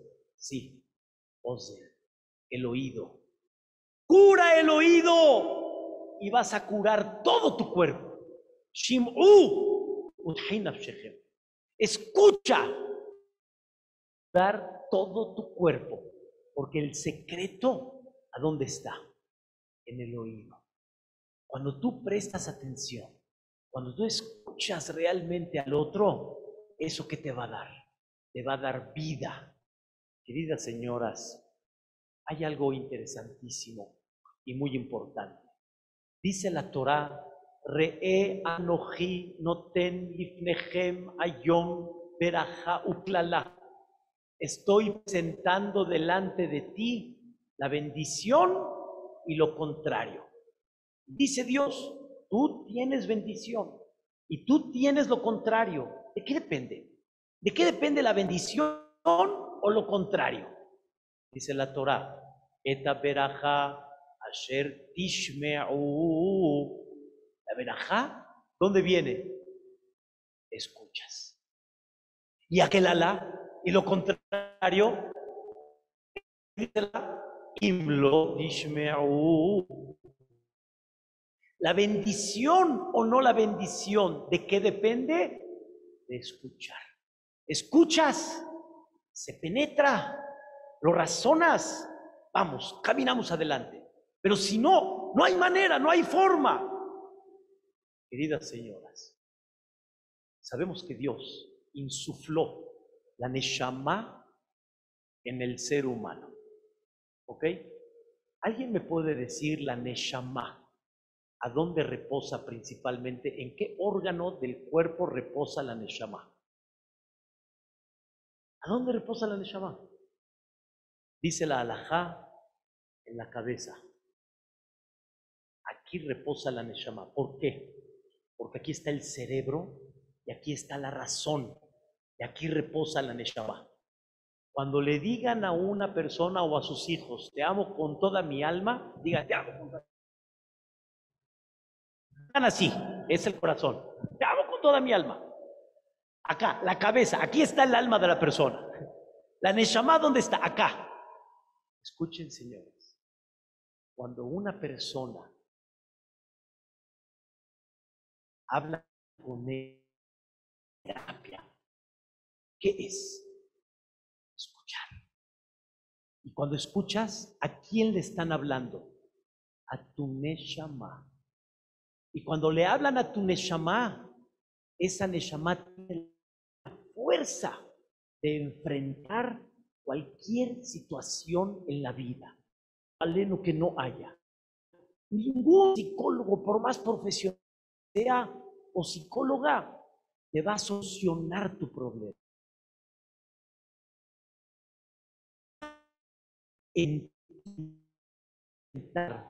Y cambiar de actitud y saber cómo observar y cómo ver la vida en forma diferente. Pero ¿cómo le hago para que la Neshama cambie? Para que tenga otra actitud. ¿Cómo le hago? Una sola palabra. ¿Qué? Lishmoa. Era escuchar. No hay una cosa más maravillosa en la vida que aprender a escuchar y prestar atención. Y eso es lo que le hace a la persona cambiar completamente su visión. Y cuando yo digo su visión, está muy claro. Llegó una persona, una señora, le preguntó a su amiga, oye, ¿cómo va tu hijo? ¿Qué tal? Eh, ¿qué te digo? Esa nuera que me tocó lo tiene así, así lo tiene. Que le haga el café, que le cambie el pañal, que le haga el súper, que... Ah, y dice, pero vive feliz tu hijo, está contento. Sí, la verdad, pero vive contento. Sí, pero ya, déjalo, abandónalo, ya, está feliz. Oye, por cierto, también, ¿casaste también una hija? ¿Y tu hija qué tal? ¿Cómo va? No, tengo un yerno bien, le hace el café a mi, mi hija, le cambia el pañal a mi nieto, le hace el súper a mi hija. Ya no entendí. ¿Cambiar el pañal está mal o está bien? ¿Ir al súper está mal o está bien? Si es tu hijo, Parminan, si es tu hija y tu yerno, ¡wow! ¡Qué increíble! Entonces es cuestión de enfoque. Todo es cuestión de enfoque, nada más. No hay algo que no dependa más que una sola cosa, acá. Cambiar todo está aquí. Y es Neshama zona. Pero ¿de qué depende el cambio, queridas señoras? Escuchar. El pedimos Shomer Israel, Shemor Sherit Israel, Be'ayovad Israel, Aomerim Bechol Shema. Hubo una discusión, no una, muchas, entre dos grandes jajamim que se convirtieron en dos grandes instituciones. Dice la Gemara en Masejet Erubin. ¿Cómo se llamaron? Hilel y Shammai. Y construyeron una institución llamada Bet Shammai y Bet Hillel. Los dos discutieron muchas, no tienen ni idea cuántas discusiones hay entre Bet Shammai y Bet Hillel. ¿Cuál es el secreto? Dice la Gemara algo increíble. De los dos, la alajá, la ley, se hizo como Betilel, no como Bet Shammai. Es un tema que no quiero ampliar ahorita porque es un tema muy interesante. Al final, la alajá es como Betilel, no porque Betilel tenía más razón o le atinó más a lo que Dios dijo, no, sino porque Betilel eran, escuchen bien, humildes. Humildes. ¿Y en qué se, y en qué se expresaba la humildad de Betilel? ¿Por qué Betilel era más humilde que Bechamay? ¿En qué? Señoras, es fuerte lo que vamos a ver el día de hoy, pero es muy importante. Cuando llegaba Bechamay y Betilel a discutir, Betilel le decía a Bechamay, expone tú primero, explícame tu opinión.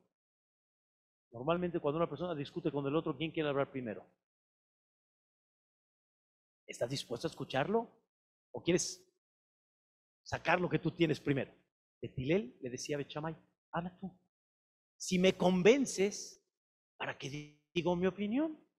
Ya, es como tú dices. La humildad de Betilel, ¿cuál era? Primero tú. Escuchaba Betilel a Bechamay perfecto. Le decía Bechamay a Betilel, ¿entendiste lo que dije? digo, claro, te lo repito. Él explicaba las palabras de Bechamay mejor que Bechamay. Increíble.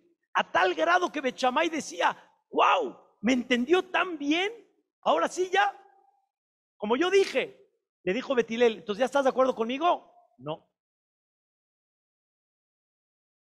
señoras y señores, no porque no estoy de acuerdo significa que estoy haciendo un play.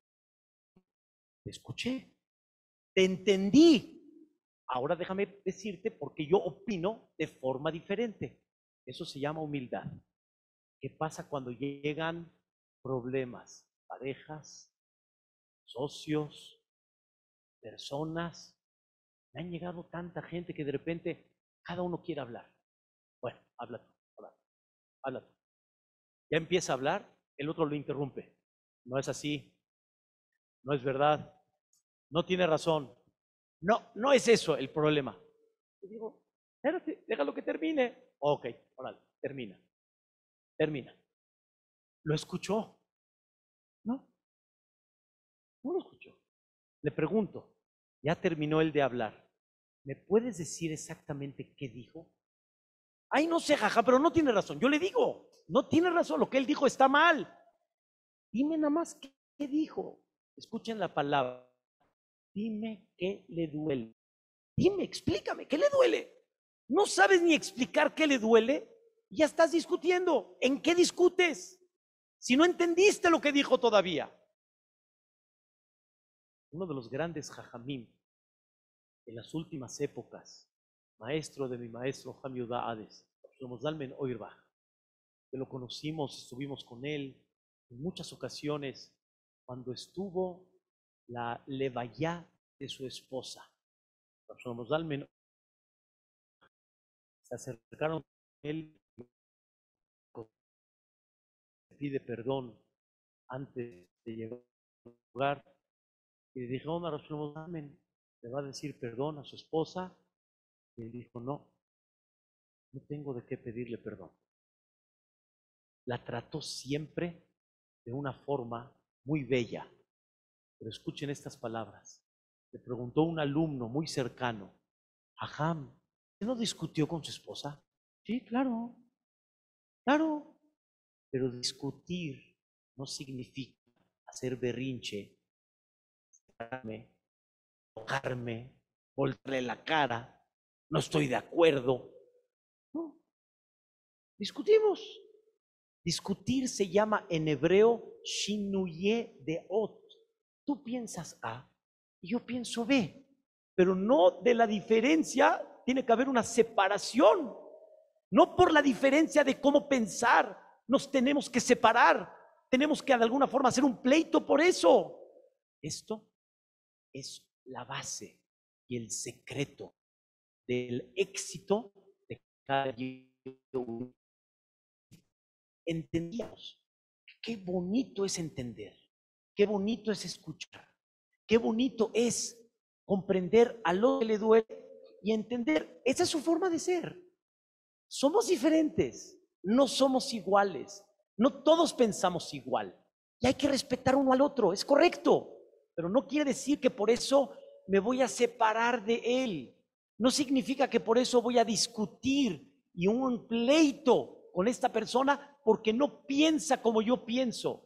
Dice la Mishnah en Masejet Yevamot, de todas las discusiones de Bechamay y Betilel, nunca se provocó por esas decisiones que no se casen entre uno y el otro. Y es normal. ¿Cómo voy a casar con Betilel cuando yo sé que él opina en otra la y después en la casa va a haber un pleito si va a ser el kib beshami o el kib behalevi, el arroz yahamot rojo o el blanco, o si va a ser el mehshi así natural o con uh, así. No, por eso nos vamos a separar, por eso no vamos a unirnos. Es una cosa maravillosa, no puedo decirles ahorita que para, para Bechamay era dramática la alajá de Betilel y con todo y eso no se dejaron de casar unos con los otros. ¿Por qué? Ah, uno qué. Él piensa de esa forma, yo diferente, pero no nos separamos por eso. Somos Bene Adam y tenemos que aprender de alguna forma a escuchar. Y ese es el secreto del éxito y es lo que dice el Pasuk Shim'u. Escucha. Y van a vivir el alma va a vivir.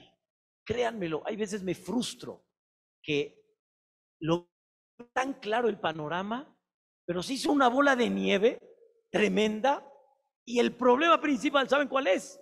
No escuchan, no están dispuestos a escuchar por el interés particular que tienen. Y todos tenemos un interés que nos provoca no prestar atención a lo que el otro dice. Y eso se llama shohad. Shohad significa soborno.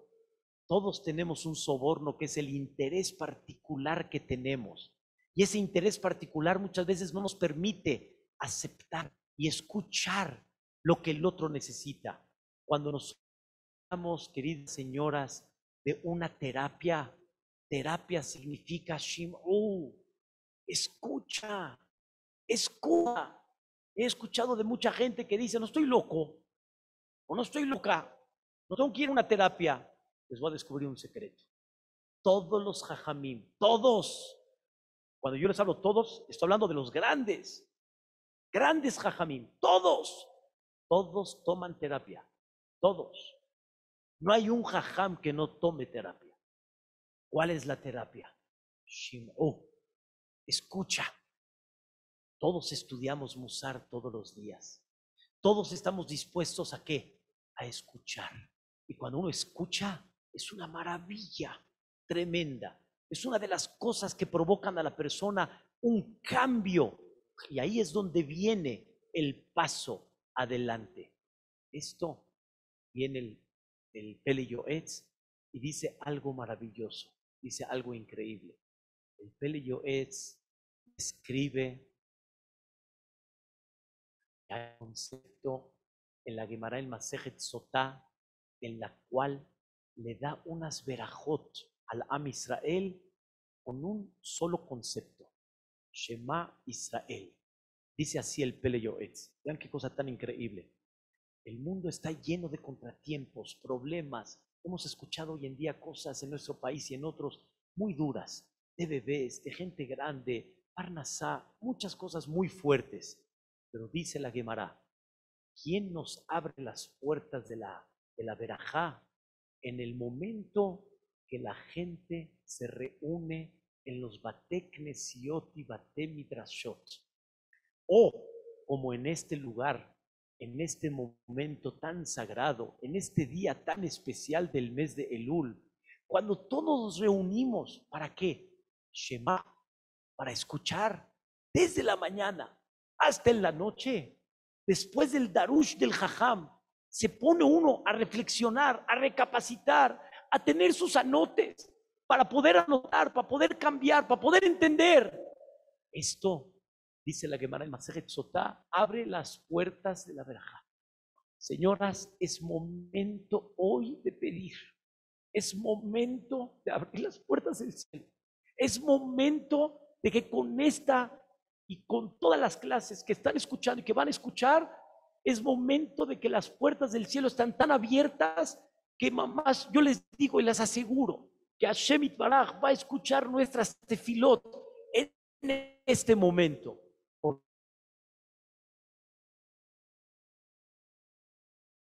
Eso quiero dar un regalito, un regalito hermoso. Dice el Pasuk en Shira Shirim, Estamos terminando, Baruch Hashem, la explicación de Shira Shirim. Y en el capítulo número 6 dice así, Aná olech ayafab, Aná olech dodech ayafab anashim, Aná dodech ubaksheno imach. Ahí se refiere a las naciones del mundo que le dicen al pueblo de Israel, ¿a dónde está tu querido? ¿A dónde está para construir el segundo Betamigdash? Yo vengo y te ayudo. Escuchen lo que dice el Pasú. Dodi le ganó la arugota bosem Lirot Baganim Belilkot Shoshanim. ¿Qué es Dodi Yarad le ganó? Mi querido, se refiere por Olam, Yarad le ganó, bajó a su jardín en singular. ¿Cuál es el jardín de Dios en aquella época? Betamikdash. Ese era el jardín de Dios. Dodí Yarad le ganó. ¿Qué es la arugota Bosem?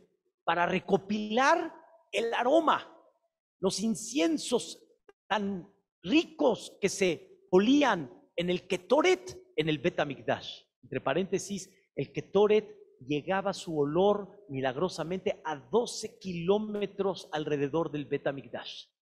12 kilómetros. Cuando la gente entraba a Jerusalén, había un olor que los atraía, un olor que decía, wow, estoy llegando al Bet Hashem. Hasta ahí vamos bien. Lodi Yarad le ganó la Arugota Bose. Ahora, ¿qué sigue? Lirot Baganim. Dios viene a, a- a pastorear Baganim en sus jardines. Belilkot Shoshanim. Y viene a recopilar sus rosas. Ah, caray. ¿Cuáles son los jardines? Hablamos del Betamigdash. Eso es Ganó. ¿Quién es Ganim? ¿Quiénes son? ¿Cuáles son sus jardines de Dios? ¿Cuáles son los otros jardines? Dice Rashi, ya que en la época del segundo Betamigdash no todos regresaron a Eretz Israel, hubieron muchos Yehudim que se quedaron en Babel, por eso hay otros jardines. ¿Saben cuáles son? Beta Knesset y Beta Midrash. El Knis y el Beta Midrash. Nada más para que tengan idea, todos los Bate Knesiot, por ejemplo, de Maguen David, de Monte Sinai, todos tienen Knis y tienen Midrash. El Knis es normalmente donde se reza. Y en el Midrash es donde normalmente se estudia. Es Beta Knesset y Beta Midrash. Entonces Dios no nada más bajó a su jardín, que es el Beta Mikdash. Dios bajó a sus jardines también. ¿Cuáles son los jardines de Dios? Bet Knesset y Beta Midrash. Les pregunto, ¿a qué bajó Dios al Beta Knesset y al Beta Midrash? Lilkot Shoshanim, a recopilar rosas. ¿Cuáles son las rosas del Beta Knesset y Beta Midrash? El estudio de Torah y las tefilot de Am Israel. Me pregunté, todo, todo, cualquier persona puede rezar en su casa, puede estudiar en su casa. ¿Por qué Dios no recopila las rosas de rezos y de estudio? ¿Por qué Beta Knesset y Beta Midrash? La respuesta es porque los Bate Knesiot y Bate Midrashot, escuchen bien, son los estadios de Dios. Hay estadio del Barça, hay estadio del Real Madrid, hay estadio de las Águilas, hay el estadio de las Chivas. ¿Qué es estadio? ¿Qué es estadio? ¿Para qué se hizo un estadio? Sin estadio, velo por televisión. ¿Para qué un estadio? En ese estadio, ¿qué hace la gente? Enseña su camiseta del Guadalajara. Mira, yo soy, sí, cuando lo ven ahí en la televisión, él se cree, mira, yo sí soy, yo soy del Barça, yo soy de tal. ¿Saben qué es Batek Nisiot y Batek Midrashot? Yo soy del equipo de Dios. En este lugar venimos a enaltecer, venimos a engrandecer, venimos a darle a Dios, Mafimitlo, no hay como Él. Es lo máximo, es lo espectacular. Ese es el rezo, pero ¿en dónde? Batek Nesiot y Batek Midrashot. Ahí es donde Dios viene a recopilar qué? Rosas. Ahora quiero decirles el regalito. Beta Knesset y Beta Midrash es el lugar donde venimos Shema Israel. Venimos a escuchar. Escuchas el rezo, escuchas el Kadish, escuchas Kriata Torah, escuchas el Darush del Jajam. ¿Vienes a qué? A escuchar. Y cuando vienes a escuchar, Dios recopila esas rosas. Pero vean el regalo más grande que hay.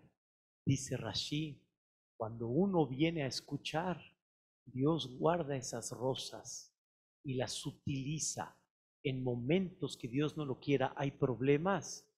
Llega el Malach Mijael y Dios le dice, protégeme a esta rosa, protégeme a esta rosa, protégeme a esta rosa. Y esas rosas, ¿de dónde Dios las recopiló?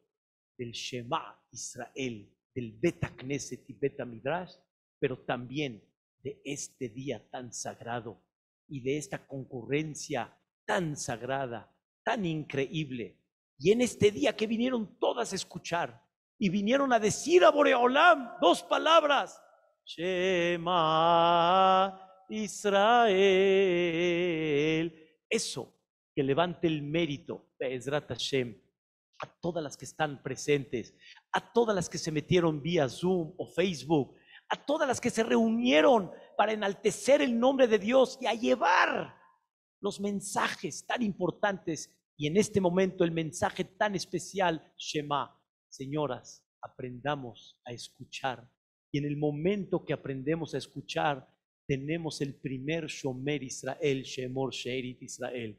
La verdad, conmueve mucho la respuesta de las señoras, las organizadoras que merecen un fuerte aplauso por todo esto que han organizado, por este enaltecimiento a Boreolam, que Dios las conserve a todas, las proteja, les mande verajá, rebajá, beatzlajá.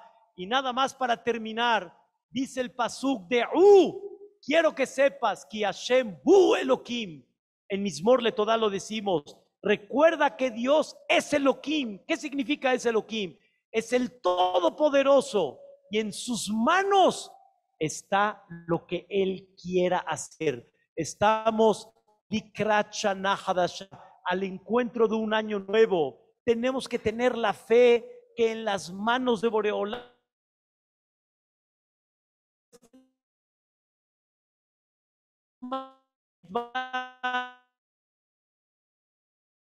de Teilim ha provocado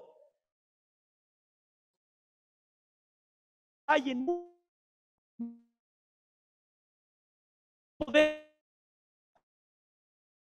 Damos con esto, Olam nos mandar un va umetuka, atmea shana, con salud y bienestar, berajayat slaha, aliyah, haniut ubeirat shamaim, que así sea, amén, que Muchas gracias.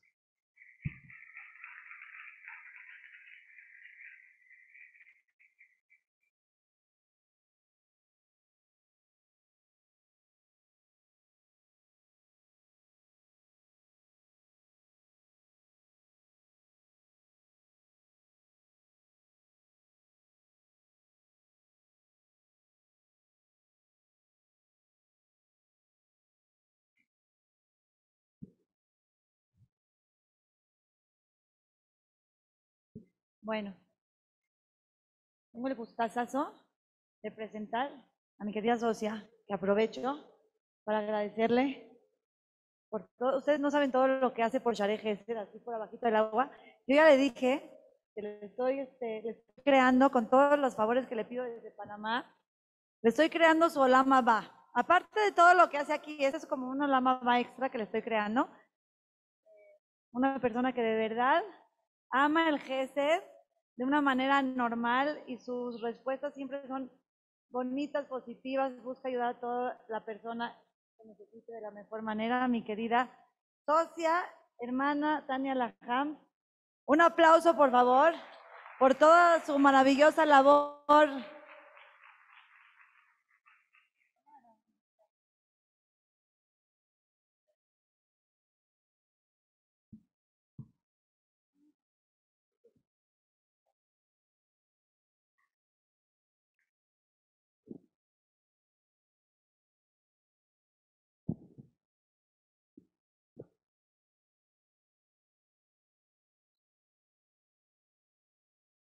Bueno, hola a todas. ¿Se escucha bien? ¿Sí? Bueno, eh, antes que nada quiero agradecer obviamente a Linda siempre por, por, darme, esa es mi segunda vez en el seminario que, me da la oportunidad de, hablar. Bueno, la primera vez empecé a, dar conferencias cuando Linda hace dos años me dijo, órale, échatela, no seas tonta, órale, me voy a salir de mi zona de confort y lo vamos, y lo vamos a hacer y ya se oye, ok, súper. Ok. Bueno, a mí me tocó, más bien me dijo Linda, Tania, necesito que hables por favor de la aceptación. Bueno, acepto que no soy perfecta, acepto que no entiendo lo que me pasa, acepto que a veces no tengo ganas de hacer lo correcto, acepto que he escuchado y hablado la verdad, acepto que no siempre saludo a quien cruza mi camino. Acepto que no siempre me siento cómoda con mi cuerpo. Acepto que a veces me gana el estrés y pierdo la paciencia. Acepto que tengo un lado oscuro. Pero también acepto que tengo un lado de mucha luz. Acepto que Hashem me ama con mis faltas, con mis pecados y mis defectos. Acepto que hago mi mayor esfuerzo para ayudar a los demás. Acepto que trato de ser una buena esposa y una buena madre. Acepto que soy buena organizando, delegando, redactando, últimamente dando una que otra conferencia. Acepto que he vencido muchos obstáculos en mi vida y acepto que estoy en este mundo para trabajar, para crecer y para mejorar. Y señoras y señoritas, ustedes también. Para eso estamos. El reconocer y aceptar es el punto de partida para el proceso del cambio y del crecimiento. Y queramos o no, ese es el objetivo por el que venimos a esta vida. Tenemos que saber que estamos en este mundo de paso. Esta es la antesala del palacio. Aquí estamos para trabajar. Aquí estamos para llenar nuestras maletas, no de, de Gucci y de Prada, dijo Linda, no de likes en Instagram y en Facebook. Tenemos los likes del Shamaim, necesitamos los likes de Dios. Aquí estamos para llenar nuestras maletas de mitzvot, de gesed, de actos buenos. Para eso estamos en este mundo. Y así vamos a poder, Besrat Hashem, vivir una vida de reyes, disfrutar una vida en el Olam Abba.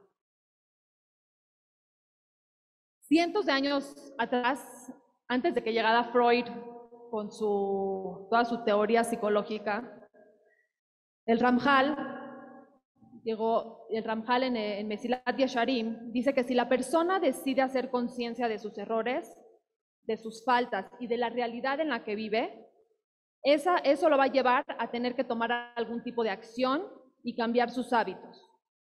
Y como el hacer cambio es incómodo y requiere de un esfuerzo y de un sacrificio, entonces su mecanismo psicológico es mejor dejarlo en el, en el inconsciente. ¿Entendieron? Ok, esto se llama negación. El hecho de que es no querer ver las cosas, porque si la persona se pone a analizar su vida, se pone a ver en qué áreas de su vida necesita cambiar, en dónde uno es mal, empezar a aceptar a, ver la realidad o aceptar la realidad en la que uno vive, automáticamente eso lleva a la persona a tener que hacer algún tipo, algún tipo de, de cambio de acción. Tiene que actuar, no se puede quedar ahí nada más.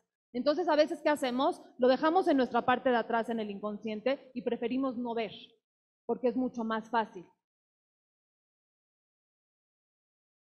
Cuando las cosas no son como nos gustaría que fueran, es más fácil negarlas que aceptarlas. Creo que todas tienen eh, puntos en sus vidas que es mejor, la verdad, ahorita no quiero pensar en eso, en mejor después, si lo dejamos para después, si lo dejamos para después, porque el enfrentarnos a una verdad y una realidad puede ser muy doloroso. Entonces lo vamos aplazando y lo vamos aplazando y lo vamos aplazando. Hay cosas que son insignificantes, a lo mejor no valen mucho la pena y quizás a lo mejor no hay que prestarles atención y es mejor dejar que se vayan.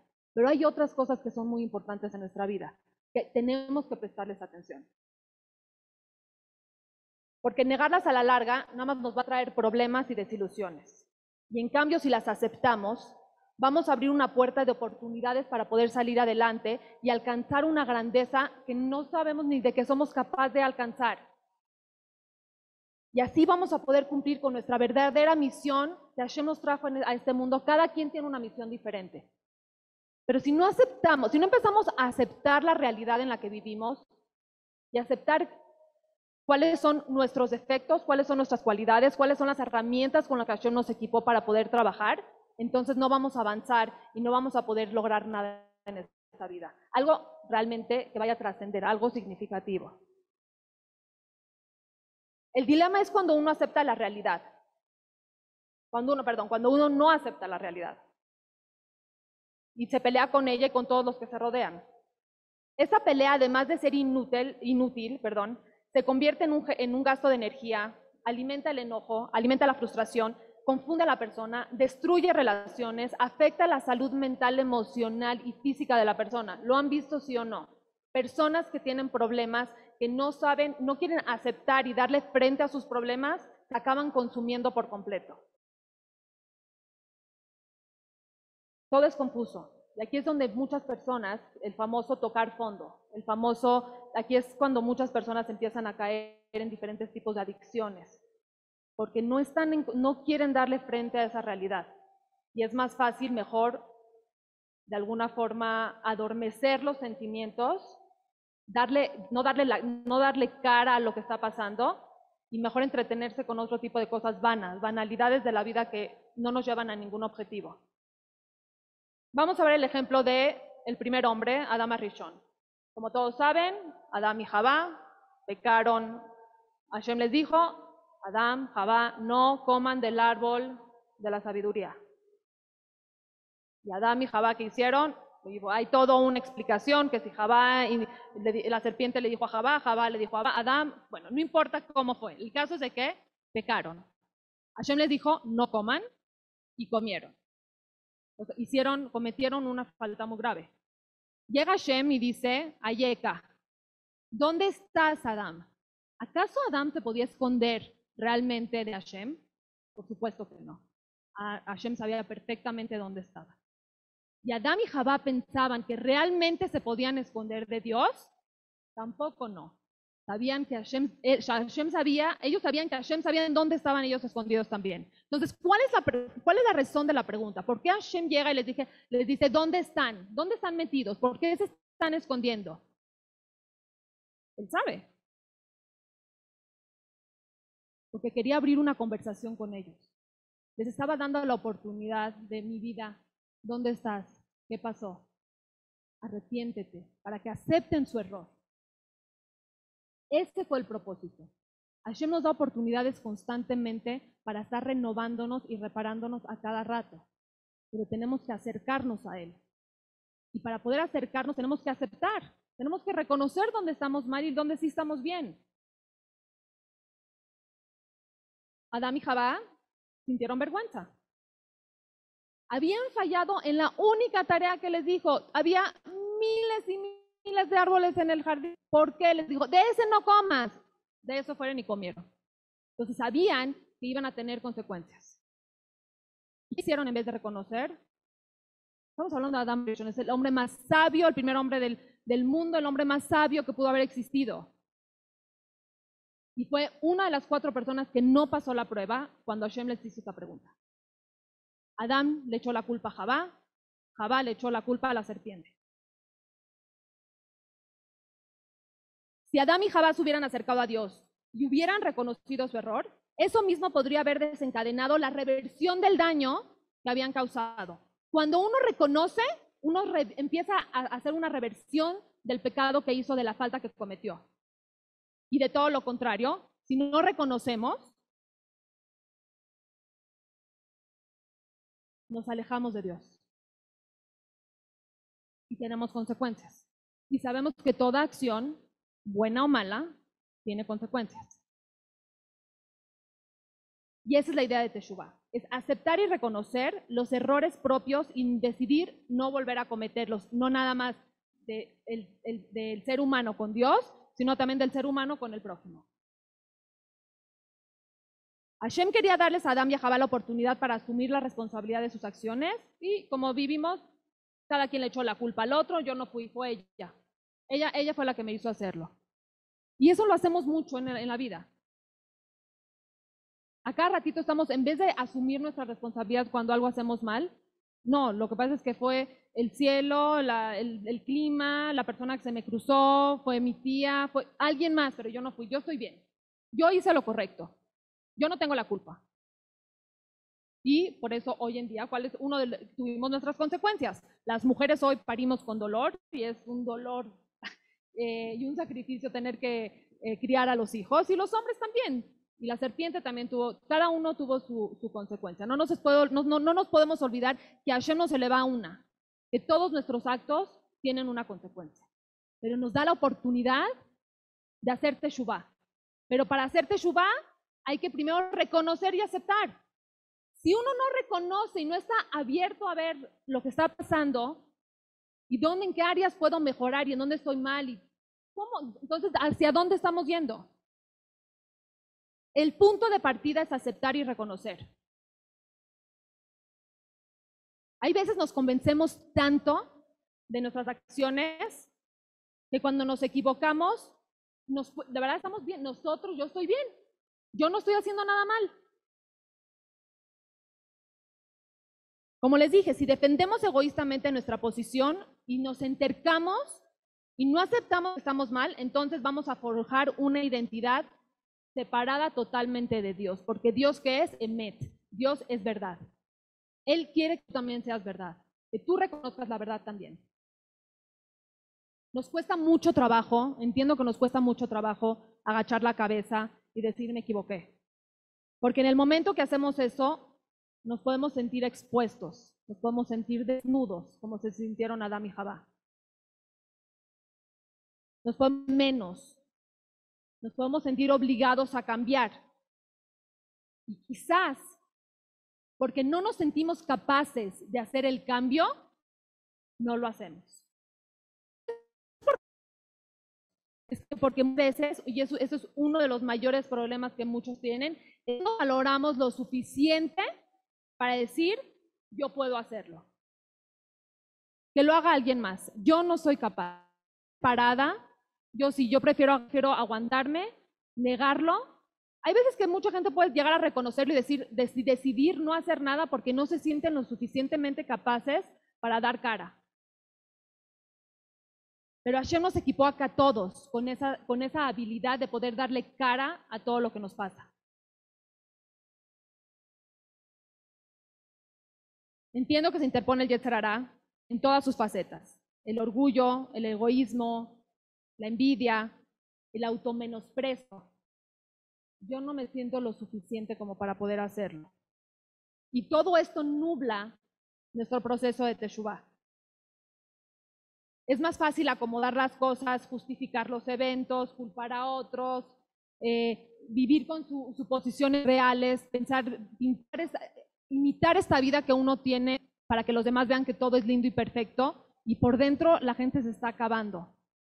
Se siente deprimida, se siente triste, se siente insatisfecha. ¿Por qué? Porque están viviendo para los demás.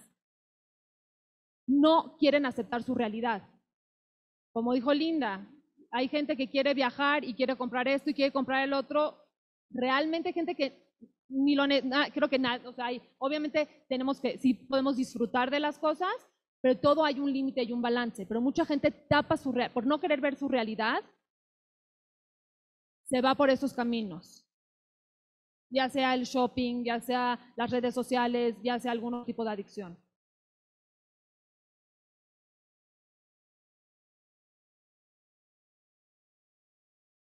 porque ahí es donde nos sentimos seguros, nos sentimos aceptados.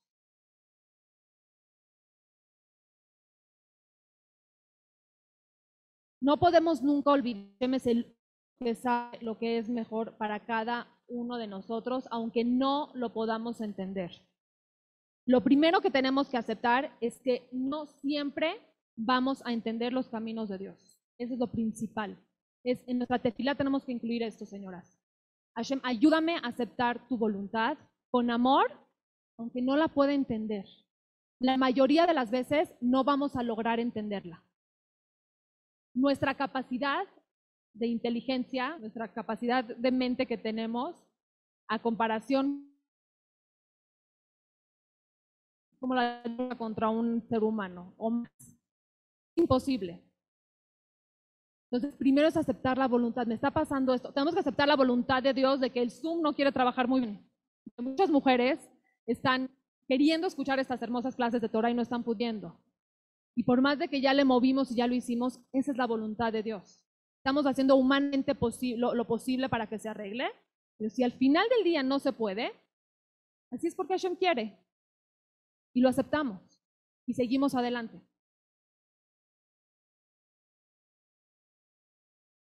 Es normal, es muy normal que queramos negar, que no queramos aceptar. ¿Por qué? Porque los seres vivos, ¿quién quiere sufrir? ¿A quién le gusta el dolor? ¿A quién le gusta trabajar? ¿A quién le gusta sentirse mal, o sea, sacrificar lo incómodo, lo doso?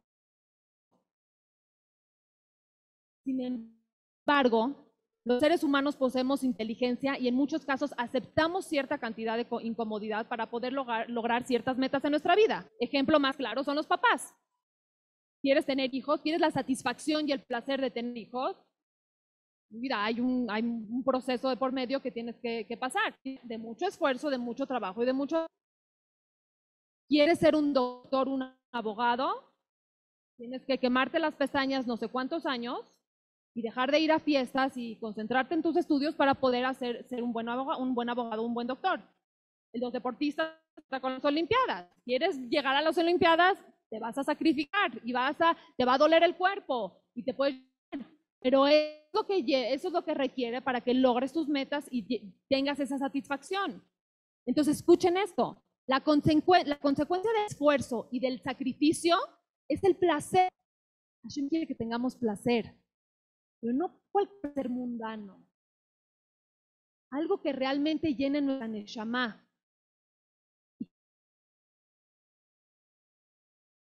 Tenemos que entender que sí va a haber sacrificios, que sí va a haber esfuerzos, pero que van a valer la pena al final del camino. Entonces, sí estamos capacitados para tener dolor. Si Hashem no los manda, vamos a hacerlo. No, yo entiendo que a veces no queremos. Es mucho más cómodo no hacer las cosas. Pero de que podemos, lo podemos hacer. A mí, por ejemplo, muchas veces se me acercan y me dicen, uy, Tania, es que eres, eres un ángel. Yo sé que es una forma, figurativa, una, eh, una forma figurativa de admirar lo que hago, lo que hacemos en, en, en Yesod Olam, y, y que me están dando un cumplido. Pero dentro de mí, digo, gracias a Dios que no soy un ángel. Porque los ángeles no tienen forma de crecer. Los ángeles Hashem nos hizo perfectos y con una sola misión en la vida. Cada ángel hace una sola cosa, no pueden hacer ni dos ni tres. El ángel de Refuá es el ángel de Refuá, nada más. El de la muerte es el de la muerte. Cada uno tiene asignada su misión. Nosotros, seres humanos, podemos hacer tantas cosas al mismo tiempo. Podemos decir, yo lo logré. Obviamente, Hashem, gracias, Hashem es el que me ayuda. Hashem es la vida, la salud y las fuerzas, la inteligencia, me manda absolutamente todo para poder hacerlo. Pero Hashem me puede mandar todas estas herramientas, pero si yo no decido de tomar acción, si acepto todo esto con lo que me está dando Dios y decido usarlo, ¿de qué sirve? Pues gracias a Dios no soy un ángel.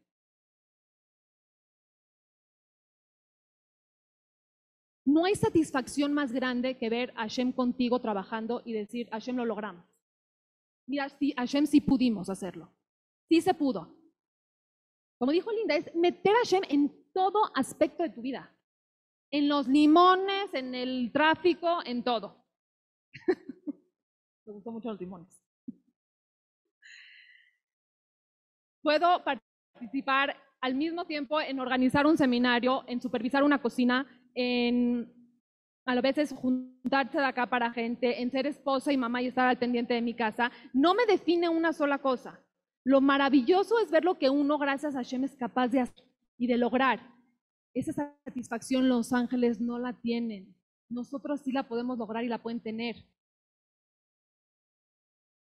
Pero requiere, señoras, de una autoaceptación, de vernos de un espejo y ver nuestro lado oscuro y nuestro lado de luz y aceptar ambos. No hubiera uno, el otro no pudiera existir. Somos luz y obscuridad al mismo tiempo.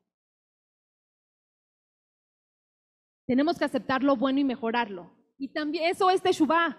Algo que ya haces, por ejemplo, una persona que ya hace Gesed, ¿cómo puedo pulir la forma en la que hago Gesed?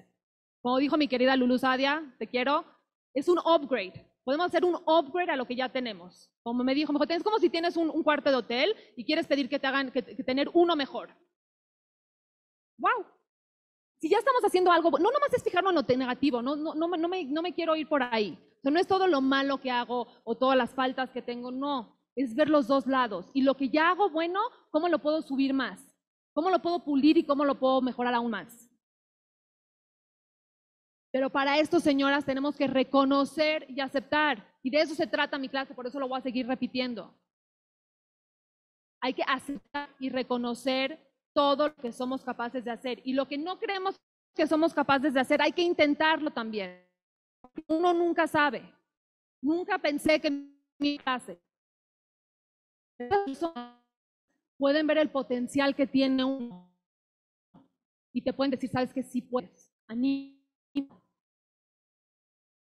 Entonces también hay que saber escuchar lo que las otras personas nos dicen y recibir ese feedback también, esa retroalimentación de las personas, porque eso también nos ayuda a nuestro crecimiento. Es que la, sabiduría de nuestros jajamim es impresionante. Más quiero, vamos a, creo que me quedan unos minutos, vamos a, a ver el orden de las verajot de la mitad, no, to- no, de toda la, no de toda la mitad, nada más van a, van, a, van a ver esto. Primero, reconocemos la grandeza de Dios. En las primeras verajot de la mitad se reconoce la grandeza de Hashem y de todo lo que hace. Nada sucede si Él no lo permite.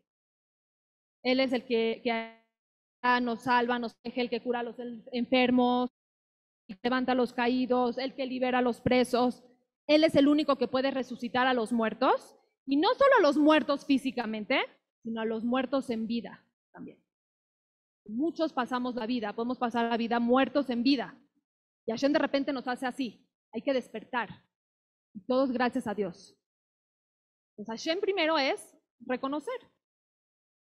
Todo viene de Dios, todo lo que nos pasa. Quienes somos y como somos, lo que tenemos y lo que no tenemos, lo bueno que nos pasa y lo no tan bueno que nos pasa es para nuestro bien y es porque Dios sabe que es para nuestro bien y porque nos quiere y nos ama. Entonces, primero tenemos que, esa idea la tenemos que tener muy bien impregnada en nuestra cabeza y en nuestro corazón. Y después de la verajá de, de Ael Akadosh, decimos la verajá donde le pedimos a Hashem Dat, le pedimos inteligencia, le pedimos biná, le pedimos entendimiento, la capacidad de deducir una cosa de otra, la interrelación que existe entre las cosas, saber que podamos entender que una acción tiene una reacción. Le pedimos a Hashem todas estas herramientas. Entonces, después de que ya coronamos a Dios, Hashem, mándame la inteligencia para poder entender a, a lo que mejor que yo pueda tus caminos y por qué me pasan las cosas que me pasan. Para poder comprender y reconocer lo bueno y lo malo, lo malo de nosotros mismos y de todo lo que nos rodea. Inmediatamente después, ¿qué veraja viene? La de Teshuvah. Ya que entendimos, Hashem, quiero regresar a ti. Pedimos entendi- entendimiento, después de pedir entendimiento, inteligencia y conocimiento, le pedimos a Hashem que tenga de nosotros y despierte a todo a Israel para regresar a él arrepentimiento. Porque Hashem quiere el arrepentimiento, no quiere la muerte del pecador. Hashem quiere que regresemos a él. Que si no hay un reconocimiento con la verajá de antes, ¿cómo vamos a poder tomar acción y regresar a Dios? Y después de esta verajá viene la del perdón. Mira, Hashem, acá estoy. Perdona, perdóname por nuestros pecados intencionales. Sí. No, sé, yo estoy apresurada. Ok. Eh, inmediatamente después pedimos de pedir eh, el entendimiento, la ay, perdón, ya me perdiste, ok. Después pedimos que nos perdone por los pecados, los intencionales no. Porque tú, Hashem, eres bueno con todos y limpias por completo de sus pecados a los que se arre- arrepienten de verdad. Tú que perdonas por completo una y otra vez a pesar de la cantidad y la gravedad de los pecados. Primero, Hashem es el rey, todo es perfecto y todo depende de él. Segundo, pedimos inteligencia para reconocer y aprender y aceptar. Después, Teshuvah, nos comprometemos a cambiar. Hay un plan de acción. Cuarto, pedimos clemencia y mi- mi- misericordia de Hashem desde, de, de- de verdad de corazón. Hashem, perdónanos. No podemos pedir perdón sin un plan de acción. No puedes pedir perdón sin reconocer en qué estás mal. Entonces, el orden sí afecta. ¿Y cómo es los factores? eh? bueno, eso sí afectan. El orden sí afecta. el orden sí, sí afecta. Primero tenemos, señoras, que saber que todo es de Hashem. reconocer, de pedirle a Dios que nos mande la inteligencia para poder ver las cosas en nuestra vida. El entendimiento. Esto es Rosh Hashanah. Rosh Hashanah es donde coronamos a nuestro rey. Aquí estoy, Hashem, coronándote y quiero tratar de entender tus caminos. ¿Para qué? Para que después viene a ser Yemete Y ese es el Esta es mi plan ¿En dónde, estoy, ¿En dónde voy a cambiar? ¿En dónde voy a mejorar? Señoras, pónganse metas alcanzables. No tratar de cambiar 10.000 cosas al mismo tiempo, porque a los dos días pasa su cot y se acabó. Ya no hay, ya no hay, ya no se siguen. Tienen que tratar de poner cosas que sí puedan, cosas que ya hacen que puedan mejorar o algo realmente que, ustedes creen que sí se van a poder proponer. Yo les voy a dar un ejemplo. Creo que me costó tres o cuatro años comprometerme a decir minja todas las tardes. Cada año, Hashem, Baruch Hashem, ya lo logré. Oh, ¿Saben qué es mi satisfacción de ver que todo un año, quizás dos días de verdad que se, se me barrió, no lo pude decir? Pero yo, no importa, pónganse la misma meta otra vez. Finalmente lo van a lograr. Ah, ya no lo logré, no. Entonces, ¿qué pasa también luego que hacemos, nos prometemos algo, ya vamos a la mitad del año y vimos que casi no lo hicimos, lo dejamos de hacer por completo? No, háganlo. Esas 10, cada una cuenta, cada una vale. No dejen de hacer las cosas, pero no se pongan cosas grandes que van a poder lograr. En Yom Kippur, Hashem ya, ya ya, te coroné, estoy a repente de corazón, este es mi plan de acción, vamos a trabajar. Un Estamos ahí, eso es estar, está muy fuerte. Cuando lean el video en español y traten de leerlo antes de Kippur. Y van a dar cuántas cosas hacemos y no nos damos cuenta. Y hay que aceptar cada una de ellas. Es chill, sí. No, y esta también. Es duro. Pero ese es, la, ese es enfrentar la realidad. Hay mucha gente que lo decimos en hebreo y lo decimos con todos al mismo tiempo y no, le, no, no ponemos cabana, no le ponemos atención a lo que estamos diciendo. Y ya pasó. Ya, lo único que uno que quiere es que acabe el ayuno, comer y se acabó. Ya, ya, oh, ya pasó Kipur, no, no, más. Y esto lo aprendí con Ham David Ergas el, el, el, año pasado con el, proyecto, con el proyecto de. ¿Cómo se llama? Inner Project. Muy bien, ese. Muy bueno, se los recomiendo. Eh, y nos dio el bidui. Y nos lo dio el video en español y lo, me senté una tarde a leerlo y me asusté.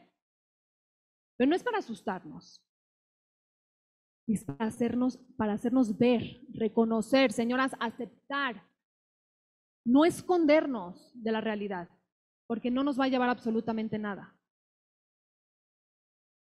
Si no nos proponemos a entender, a reconocer y aceptar y ser conscientes de que todo es de Hashem y conscientes de nuestros actos, ¿cómo podemos pedirle a Dios que tenga compasión de nosotros y nos, y nos perdone?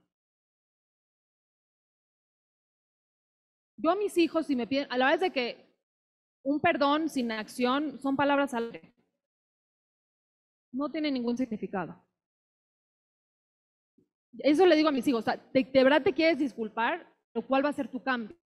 ¿En qué vas a mejorar? Okay, mira, te perdono, pero ¿y ahora? ¿Cómo vas a reparar el daño? ¿En qué vas a mejorar? ¿En qué vas a cambiar?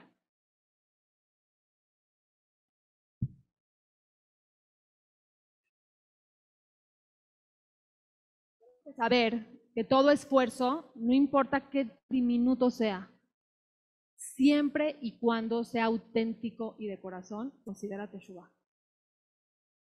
A pesar si la meta se logró o no se logró. Hashem está más interesado en nuestro esfuerzo, en nuestra autenticidad, en qué tan reales somos, que en si lograste hacer el gesed o no lo lograste. ¿Intentaste? Con todas tus ganas y con todo tu corazón, eso es lo que yo quiero ver. no importa. Si sí, qué bueno. Pero que estuviste con toda la intención de querer hacer eso, eso es lo que su, su esfuerzo, su sacrificio. Aceptar la realidad es vivir con claridad. Tenemos que aceptar que no siempre vamos a entender el porqué de las cosas. Yo entiendo que es algo muy difícil y más después de año y medio de pandemia, más de todas las desgracias que hemos estado viendo en, últimos, en los últimos meses. Entiendo que es muy difícil. Pero en vez de desanimarnos, es seguir adelante. Hashem, estoy contigo, no entiendo, pero aquí estoy.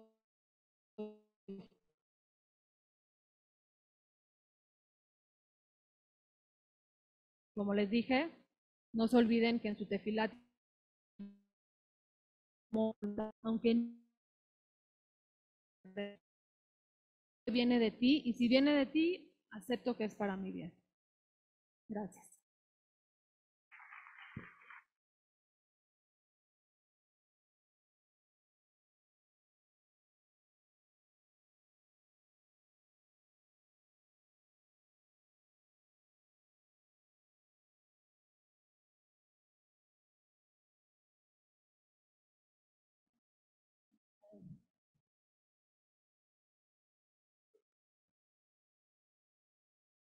Aumentar una cosita del vidui, del video, del vidui. A la gente hebreo el vidui hay que, hay que decirlo en español. El vidui no hay que decirlo en... Eh, quería decir una cosita sobre lo que dijo Tania. El vidui, también en el quería Chema, cuando decimos la parte de vidui que nos estamos arrepentiendo, si no entendemos lo que estoy diciendo porque no sabemos hebreo, no hay que decirlo en hebreo, no hay que decirlo en fonética, hay que decirlo en español. Porque, o sea, pararnos a decirle a Hashem, ¿qué me estás diciendo? ¿De qué te estás arrepintiendo si no estás entendiendo nada? Entonces, hay que decir el vidui, entendimiento, hay que decirlo en español. Y aunque no tengamos pensado todavía cambiar en todas las cosas que salen ahí, porque pensar en cambiar en todas las cosas, como dice Tania, híjole, si leemos el vidui, muy lejos de la perfección. Pero si en el momento que estamos diciendo el vidui, en ese momento por lo menos aceptamos en nuestro corazón que estamos equivocados, y Hashem se punto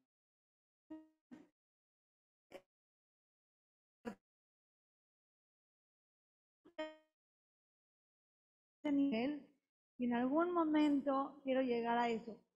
Otra cosa importante que quería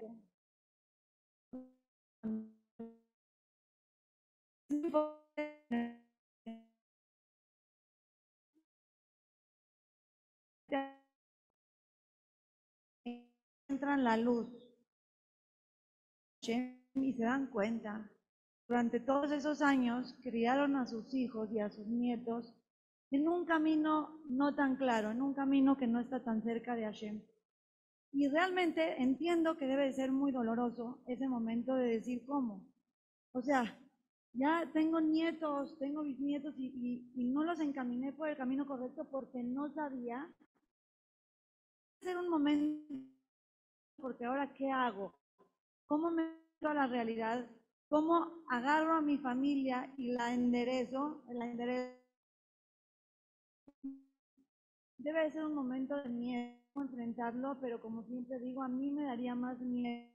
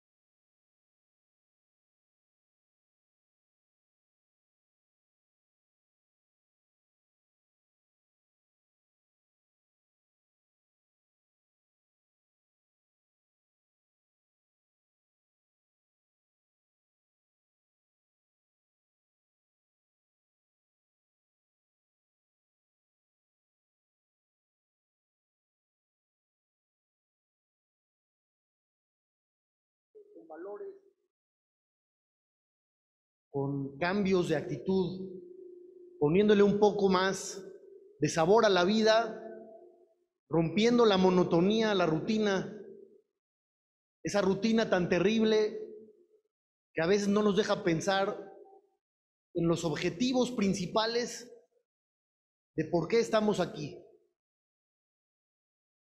Los jajamín de la Kabbalah, y en este caso incluyendo también a Maimónides, nos dicen que todo lo que hay en el mundo fue creado a partir de los cuatro elementos, incluyendo a los seres humanos. No quiero causar incomodidades, pero voy a describir más o menos la proporción de cada uno de los integrantes que estamos aquí, cómo estamos formados, qué tanto recibimos de cada uno de esos elementos y por qué somos como somos. Lo que dicen nuestros jajamim es lo siguiente, hay personas que tienen más de un elemento que de otro, y esto repercute en su personalidad. Las personas que tienen más fuego tienen una tendencia muy importante y muy pesada hacia el orgullo. Las personas orgullosas están hechas de mayor cantidad de fuego que otros elementos. Los que tienen más viento tienen tendencia a ser habladores. Los que tienen mucha agua aman los placeres, las satisfacciones. Y por último, los que tienen mucha tierra tienen una tendencia muy importante hacia la tristeza y las depresiones. Esto es importante porque no somos culpables de lo que somos de entrada. Dios nos puso aquí, nos construyó de cierta forma, y el que es en este caso el tema que nos ocupa, enojón, orgulloso, soberbio, no tiene la culpa de ser como es, solamente tendrá culpa de quedarse como es. No somos culpables de ser, somos culpables si queremos seguir siendo de esa manera y no hacemos lo necesario para cambiar. Alguien va a decir, bueno, ¿y qué tiene de malo? ¿Por qué es tan terrible ser enojón? ¿Por qué es tan terrible tener un carácter fuerte? Hay gente que se enorgullece de su carácter fuerte. Cuando los ves de mal humor y les dices, oye, estás de mal humor, te dicen, esto no es nada. No me has visto enojado. Y entonces tú te quedas impactado y dices, bueno, ¿qué pasa con esta persona? ¿Qué será verlo enojado? ¿Y por qué no cambia esa forma de ser? ¿Qué tan perjudicial puede ser esta característica de nuestra personalidad?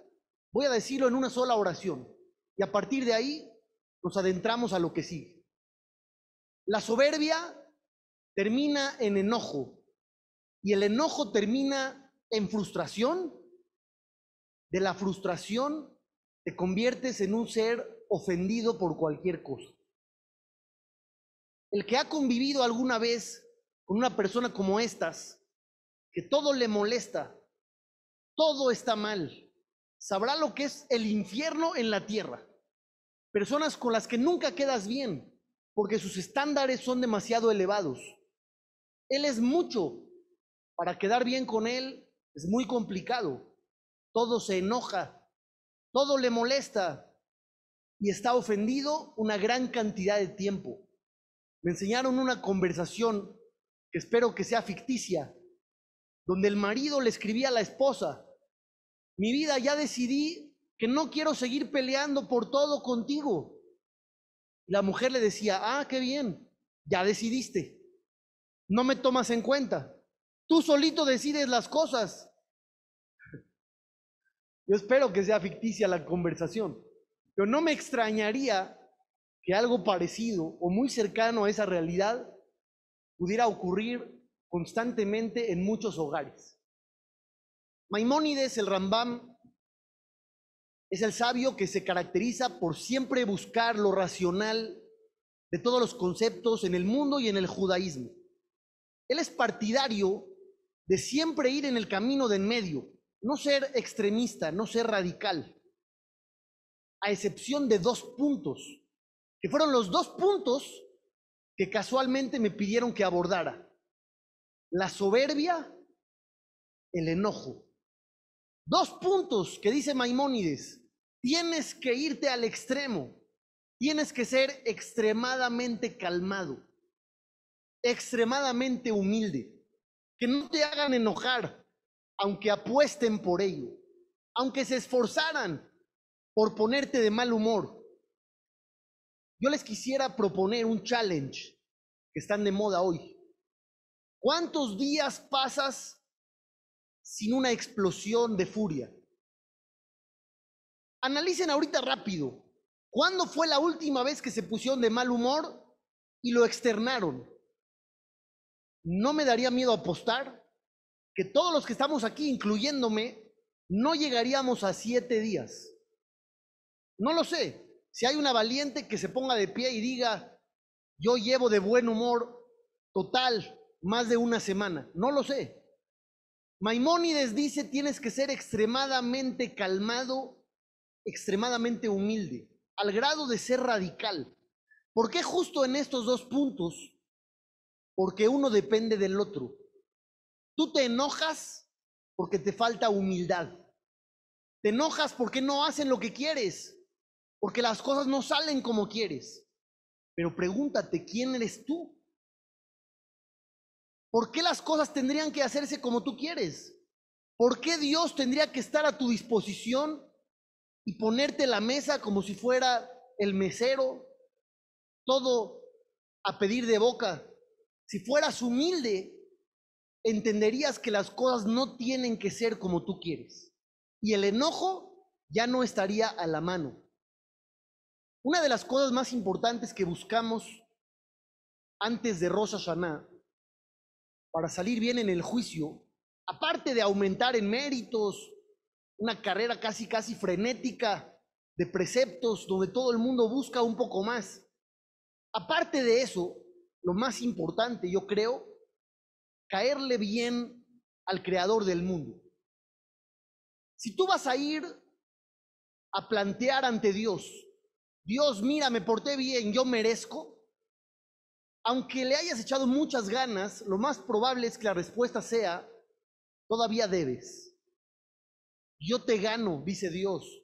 Tú has cumplido preceptos con lo que yo te di. Pusiste una mezuzá, te crees grandioso. Yo te di la casa. Diste una acá, yo te di el dinero. Circuncidaste a tu hijo, yo te lo di. Siempre estás un paso atrás de Dios. Ganarle a Dios en méritos, imposible. Pero hay una fórmula, caerle bien. Moshe Rabeno, el Señor de todos los profetas, dijo, y matzati hembe aeneja, Dios, si te caigo bien, si hallé gracia en tus ojos, etcétera, etcétera, etcétera. Moshe tenía méritos, pero no pedía por ellos. Si te caigo bien. La pregunta, ¿cómo caerle bien al Todopoderoso? Imagínense tener esa fórmula de me caes bien, no pasa nada. Me caes bien, te voy a dar. Me caes bien, no tomaré en cuenta tus fallas. ¿Cómo caerle bien a Dios? Dicen nuestros jajamim, hubo una época en la que el mismo pueblo judío solicitó a Dios, al profeta Shemuel, tener un rey. Ya no queremos estar en el limbo, queremos un rey como las demás naciones, un sistema de gobierno con todo lo de la ley. Dijo Hashem, adelante, ¿a quién elegimos? ¿Quién fue el primer rey de Israel? ¿Alguien sabe? El famoso rey Shaul. ¿Por qué lo eligieron? Shaul era alto, guapo, imponía, tenía una personalidad importante también. Físicamente imponía. Las mujeres, dice el Naví, en el libro de Shemuel, le sacaban plática para tenerlo ahí y poderlo observar, deleitarse con su belleza. Hablaban con él por rodeos, le daban vueltas a la conversación. ¿Por eso fue elegido rey? No. ¿Cuál es la respuesta? Un versículo, dos palabras le valieron al rey Shaul merecer el reinado. La historia y el contexto son los siguientes. El padre del rey Shaul había perdido unos animales. Le dijo a su hijo, ve a buscarlos, por favor, búscame a mis animales. Shaul partió a buscar a los animales de su padre, pero no partió solo, fue con un muchacho, un empleado. Dice el versículo, Shaul amarla naaró asher aimó. Llega un momento donde no encuentran a los animales. Los animales de su padre no están por ningún lado.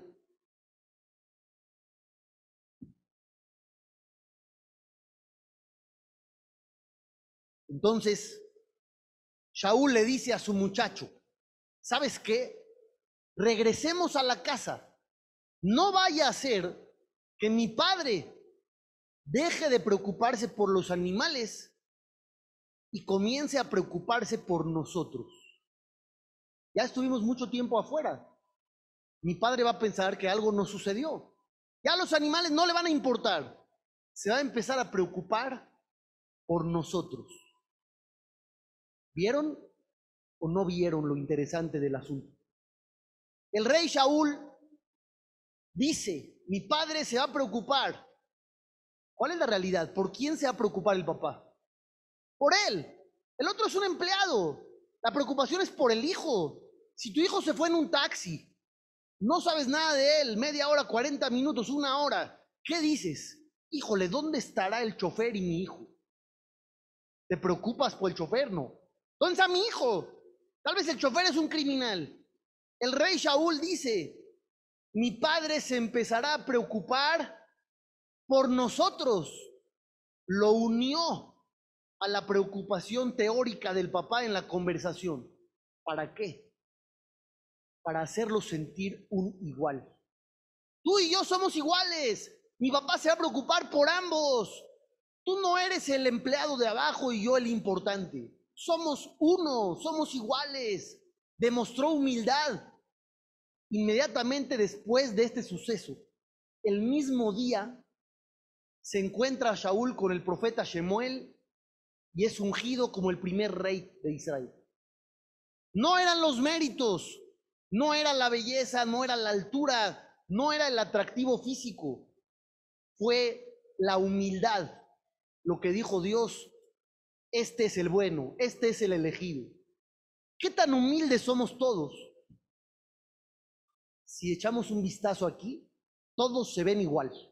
Todos somos humildes, todos saludamos bien, todos hablamos bonito, todos decimos, ven, siéntate acá. No, tú siéntate acá. Ahorita que sea la comida, seguramente todos van a decir, no, sírvete tú. No, tú. Tú primero. No, tú primero. Cuando estamos en público, todos somos magníficos, todos somos extraordinarios. ¿Dónde se demuestra la humildad verdadera? En privado. Cuando estás en confianza. Con los tuyos. Cuando estás con tu marido. Cuando estás ofendido por algo. Ahí demuestras qué tan humilde eres. Qué tanto te domina el enojo. Uno de los episodios más curiosos, podemos decir, aparte de curiosos, inentendibles, insólitos, lo encontramos con uno de los reyes de Israel, que tuvo una carrera brillante al inicio, trágica posteriormente e inentendible al final. ¿A qué me refiero? Yarobán Ben Nebat. Yarobán Ben Nebat era un rey que existió después del rey Salomón. Justo después del rey Shelomó, entra a reinar Yarobán Ben Nebat.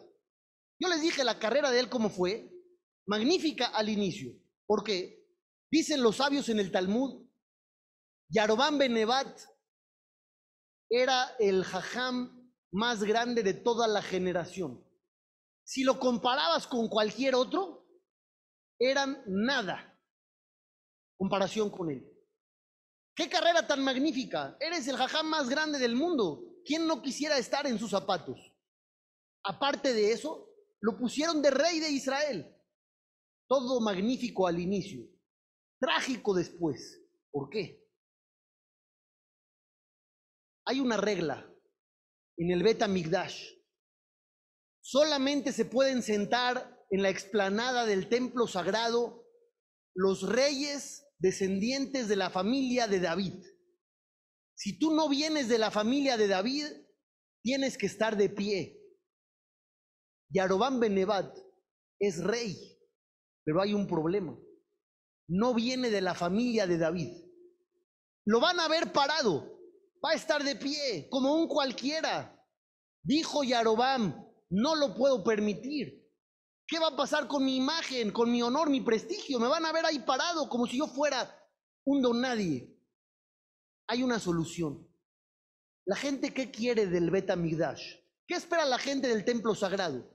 Sacrificios.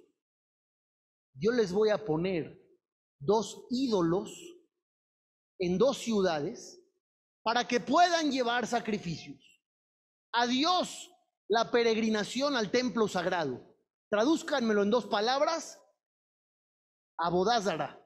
Idolatría masiva para todo el pueblo judío de un rey que era el jajam más grande del mundo. La grandeza se lo comió. La imagen, el honor, la soberbia, no pudo soportar. Pensar que la gente lo va a ver como un cualquiera. Anuló el Betamigdash, ya nadie va, prohibido ir. ¿Quieres hacer un sacrificio? Ahí está un ídolo. Idolatría masiva. Les dije que el inicio fue magnífico, trágico después, y al final se los describí como algo inentendible. ¿Dónde viene lo inentendible? Dicen nuestros jajamim cuando llega el final de la vida de Yarobán Benevat. Dios habla con él en las palabras literales del Talmud. Lo tomó de las ropas, lo agarró y le dijo, Yarobam, Hazor Beja, arrepiéntete de todo el mal que hiciste. ¿Y qué va a pasar si te arrepientes? Ahí viene la oferta insólita. ¿A ustedes les gustan las ofertas de los martimiércoles? ¿Sí les gustan? Esta oferta no la han escuchado en ningún lado. En ningún lado. Le dice Dios, arrepiéntete. Y yo, tú y el hijo de Ishai, que viene siendo David, vamos a pasear juntos en el paraíso celestial.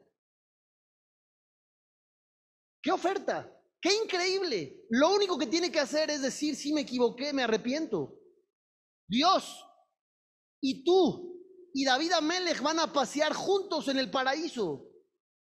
¿Cuál fue la respuesta de Yarobam? Le preguntó, ¿quién va primero? ¿Quién va primero, yo o David? Vamos a pasear los tres, pero ¿quién es el importante? Le dijo Hashem, David primero. David primero, no quiero nada. Nada.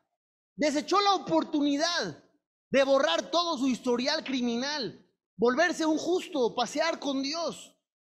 Lo interesante de todo esto, dice Rabhaim Shemuelevitz, que era Rosh Shiva de Mir.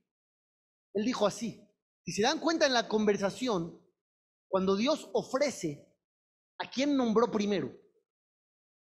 Dios dijo, yo, tú y el hijo de Ishai vamos a pasear juntos. Ya le dijeron que él va primero. ¿Para qué preguntó quién primero? Porque quería volver a escucharlo. La gente soberbia, cuando escucha que dicen algo bueno de él, de repente interviene en la plática. ¿Qué, qué están diciendo? ¿Qué están platicando? No escuché. A ver, ¿qué, dijiste? ¿Que yo qué? ¿Por qué? Porque música para sus oídos. Él quería escucharlo de nuevo. Buscó el orgullo y perdió todo. Y ahora Dios le dijo, David primero. Ya no vas tú primero, tú ibas primero, pero ahora por buscarlo lo perdiste. Yo les hago una pregunta. Si a nosotros nos ofrecerían ir en tercer lugar, ya perdimos el segundo lugar, ¿aceptaríamos el tercer lugar? Era Dios, Yarobam, David. Luego cambió, Dios, David, Yarobam. ¿Aceptaríamos el tercer lugar? Este hombre dijo, no quiero nada. ¿Por qué? Porque cuando uno es presa del enojo derivado de la soberbia, ya no piensa, ya nada importa. ¿Cuántas veces hemos dañado más de lo que estábamos peleando al exigir el orgullo? Exigías que te digan una palabra bonita. Era lo único que necesitabas para ser feliz. Ahora tienes un problema familiar. Exigías algo de tu pareja. No supiste exigirlo bien. Ahora tienes un problema con tu pareja. Ya no es lo que peleabas. Ahora tienes un problema mucho mayor. Hay una frase que seguramente la han escuchado más de una vez. Yagata, umatzata. Si te esforzaste en conseguir algo y lo conseguiste, te creemos. Siempre que uno se esfuerce, consigue. Es la regla de oro de la vida. Tú esfuérzate y lo vas a lograr. Hay una sola excepción. ¿Saben cuál es? Hola Rodef Ahara Kabod. Todo aquel que persigue los honores, persigue el prestigio, exige. No sé si a ustedes les tocó tener un familiar de esos que todo el mundo les tenía miedo a sus reacciones, de esos que llévale la invitación de la boda tres semanas antes porque si no se va a ofender. No vaya a ser, háblale a felicitar ahorita, porque si te tardas tantito, te metes en un pleito. ¿Les tocó tener a alguien así? No me digan, es la Shonara. Pero es común. A esa gente le dan honores porque los exige, pero nadie los valora. Al revés, nadie los quiere cerca. Todo el que persigue el honor, el honor se escapa de él. Ahí en vez de que te llegue, por más que te esfuerces, al revés, exactamente lo contrario. Quiero leerles un artículo que se publicó en el año 2003, que yo cuando lo leí, la verdad me sorprendí y saqué unos aprendizajes magníficos. Agosto del 2003.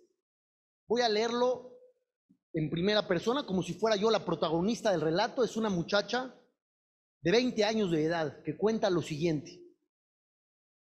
Escribo estas líneas con mucha emoción después de semana y media de mucha tensión, mucho nervio, mucha preocupación. Tengo 20 años y estoy buscando pareja. La he pasado difícil. Varias propuestas han llegado, nada se ha concretado, ya sea por mi parte, por la otra parte, las cosas simplemente no se han dado. Debido a eso tomé una decisión. Iría yo al Cote la Maraví, al muro de los lamentos, a pedir, a rogar, a suplicar que se abrieran las puertas, Dios me concediera el zehut, el mérito de encontrar a mi pareja ideal. Lo hice, recé con suma concentración.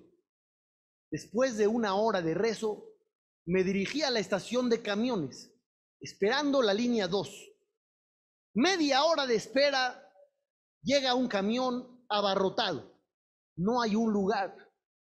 El camión se fue. Seguí esperando. Llega otro camión. Tres cuartas partes de cupo ya están llenas. La gente empieza a subir. Muchos se empujan. Llegué hasta el barandal de la entrada del camión. Han visto los camiones como son en Israel, ¿no? Tienen barandales, no es como aquí, aviéntate a tu suerte, a ver si se arranca o no.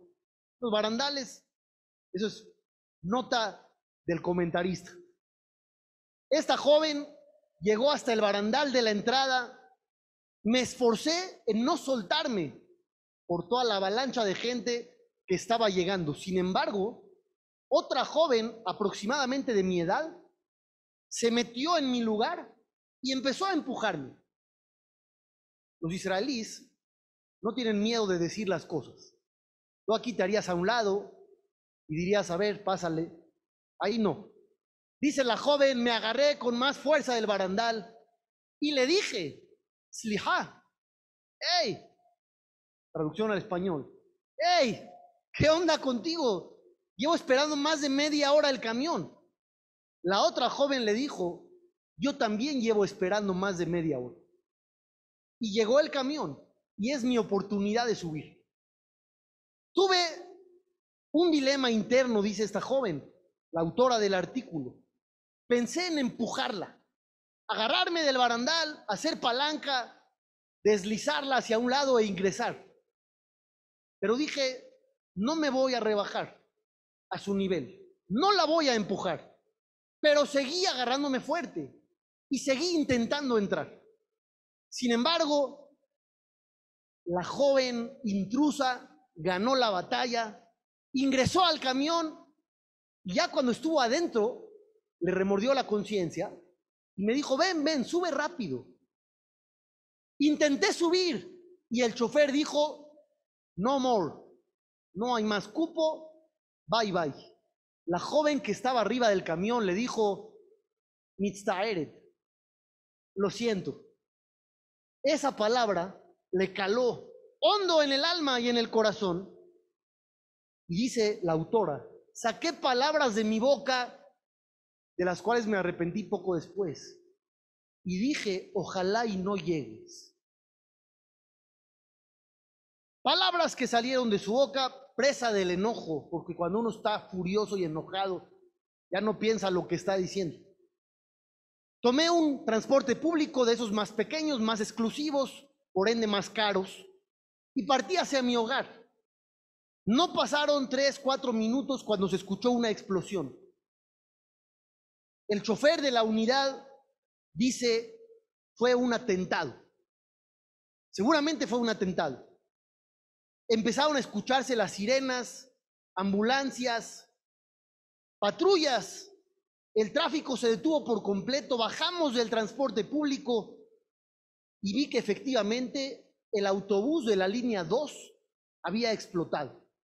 El autobús al que yo tenía que haber subido, que el chofer dijo, no más, pero inmediatamente después de sentir alivio, pensé en las palabras que yo había declarado. Yo dije, ojalá y no llegues. Y justo explotó el camión. Tenía unos remordimientos de conciencia impresionantes. Uno habla, no sabe lo que dice. Uno habla presa del enojo, no pone atención en las oraciones. No se lo conté a nadie.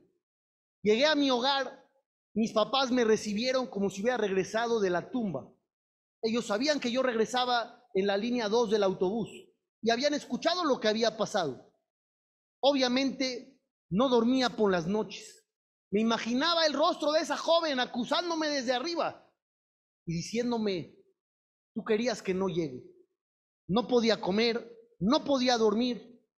Empecé a pensar con lógica, bueno, no puedo ser yo la causante de un atentado. Yo dije las palabras y pasó, pero no puede ser mi culpa. Pero después me ponía a pensar, ¿y si las puertas del cielo se abrieron? ¿Y si justo mis palabras tuvieron ese efecto, ese impacto? No podía seguir con mi vida. Mis papás me aconsejaron buscar ayuda. Una semana después, viajé al Cote La Maraví a pedir perdón a pedir por el alma de todas aquellas personas que perdieron la vida, especialmente por esa joven a la que yo maldije en un momento de debilidad emocional. Terminé de rezar, me dirigí otra vez a la estación de camiones de la línea 2 y la vi ahí parada, a esa joven que me había quitado el lugar, no lo podía yo creer, me acerqué con ella, la tomé de los hombros la vi, me vio y ella me dijo, ¿estás viva? Le dije, ¿cómo? La pregunta es al revés. ¿Tú estás viva? Tú subiste al camión. Yo me quedé abajo. Y la joven me miró un poco impactada y me dijo, no, no, yo no estaba ahí, tú estabas ahí. Entonces pensé, ¿acaso estrés postraumático? ¿Qué está sucediendo? ¿Olvidó todo? Su cerebro borró todos los recuerdos para no tener un shock. Platicando, ella me dice que una calle después de que partió de la estación, se dio cuenta que su libro de Teilim se le había olvidado en el cótel. Y entonces bajó. Y ella pensó que el siguiente autobús que pasó por la estación fue el que explotó. No sabía que su autobús en el que ella estaba fue el que había explotado. Entonces yo le dije, dice la joven, yo le dije y le di a conocer que realmente ella se había salvado del atentado porque se bajó del camión víctima. Ella no lo sabía. Al final de cuentas, un peso se me salió del corazón. La mujer a la que yo maldije no había muerto en esa situación. Este tema no tiene un final feliz. Ese día, 13, 19 de agosto del 2003, fallecieron 24 personas y 130 resultaron heridos. Muchos de ellos mujeres, niños e incluso infantes, bebés. Cuando yo leí la historia, dije, qué importante es no caer en la debilidad emocional en momentos clave. Hay momentos clave en la vida, si ustedes se dan cuenta, todos nuestros días son casi idénticos. Mecánicamente ya los tenemos programados. Los lunes vas con tu mamá, los martes con tu suegra, miércoles en tu casa, Shabbat uno aquí, uno allá. No siempre hay retos importantes. Los retos importantes suceden en momentos clave. Llegan de manera inesperada. Te hicieron enojar o eres muy sensible. Te hicieron enojar o eres muy orgulloso. Te hicieron enojar y sacaste una palabra de tu boca que la otra persona la va a recordar por el resto de su vida, porque estabas molesto y enojado. Aventaste una palabra que te va a costar una relación importante con alguien importante para ti, porque no supiste quedarte callado. Dice el Orjot Tzadikim, un libro grandioso sobre ética moral de autoría desconocida. El silencio y la voz baja son las fórmulas mágicas para aplacar el enojo. ¿Estás enojado? Cállate la boca. No digas nada, no digas, ah, luego hablamos. No quiero hablar ahora. Eso es mucho mejor a que llegues a sacar de tu boca por enojo algo de lo cual te vas a arrepentir por siempre. El silencio y la voz baja. Alguien te está gritando. No pierdas la cabeza. Piensa, ¿quieres decir algo de lo cual te arrepentirás después? ¿Qué tan importante es esto en toda nuestra vida? Nosotros vamos a llegar ante Dios en Hashanah con toda una serie de peticiones, porque queremos cosas, queremos salud, queremos familia, queremos estabilidad, Queremos estabilidad emocional, familiar, económica. Todos queremos de todo, pero tenemos un problema. No lo merecemos. Tenemos que usar la fórmula de caerle bien a Dios. ¿Y cómo vas a caerle bien a Dios? Siendo humilde. No diciendo aquí mis chicharrones truenan. Vas a saber con quién te metiste. A ver cuánto le va a costar. No sabe con quién está tratando. ¿Quieres caerle bien a Dios? Baja un poco la cabeza, ten un poco de humildad. Vas a tener una calidad de vida espectacular. Físicamente hablando, Maimónides escribe, los enojones no tienen vida. Los ves caminar, los ves respirar, los ves que tienen hijos, tienen pareja, pero no tienen vida, porque todo el tiempo están ofendidos no tienen calidad de vida. Todo les molesta porque no hay que dar bien con ellos. Qué triste tener 120 años, pero aprovechados dos o tres. Te van a decir en el cielo, de los 120 años que te di, 30 te la pasaste viendo Netflix, otros 10 Amazon Prime, otros 10 Disney Plus, otros 20 de mal humor. Qué triste que nos digan eso al final de toda la carrera. Qué triste perder momentos que podríamos saborear, momentos familiares. Uno dice, voy a disfrutar a mis hijos cuando crezcan. Ahorita me sacan de quicio todos los días. No va a funcionar así. Aprende a disfrutar de la vida. Menos enojo, menos sensibilidad. Aunque el otro se haya equivocado, no todo lo tienes que poner en el papel. Me molestó. Hay cosas que puedes dejar pasar y vivir mejor. Nos haríamos un favor a nosotros mismos. Felicito a todos los organizadores, a las organizadoras de este evento. Un honor estar aquí una vez más.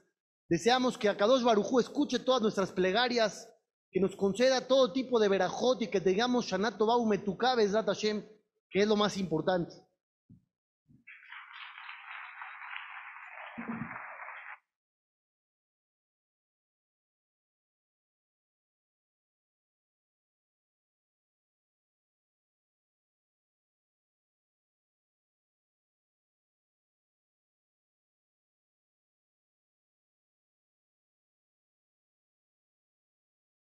¿Les puedo pedir tantito que se queden un momentito, please? Antes de la comida, un momentito. Porfa.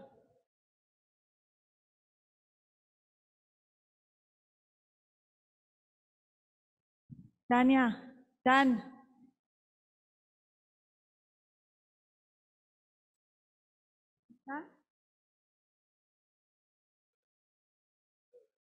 Un segundito, please.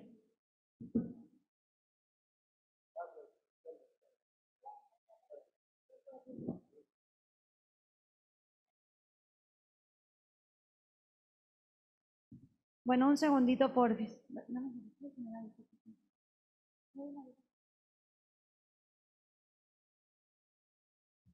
Ok, un segundito, por A ver.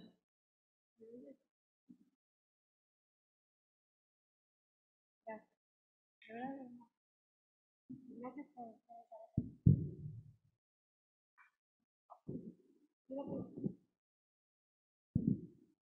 minutitos, un segundo.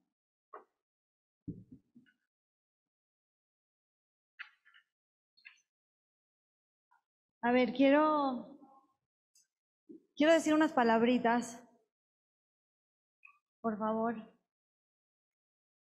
Como les dije, Baruch Hashem tenemos un equipo espectacular para el seminario.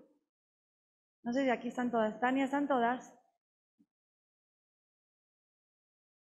Bueno, ok, mientras les llaman, quiero hacer una mención especial para una persona que siempre está detrás de cámaras, pero está metida en todo Share Gesed, es Share Gesed.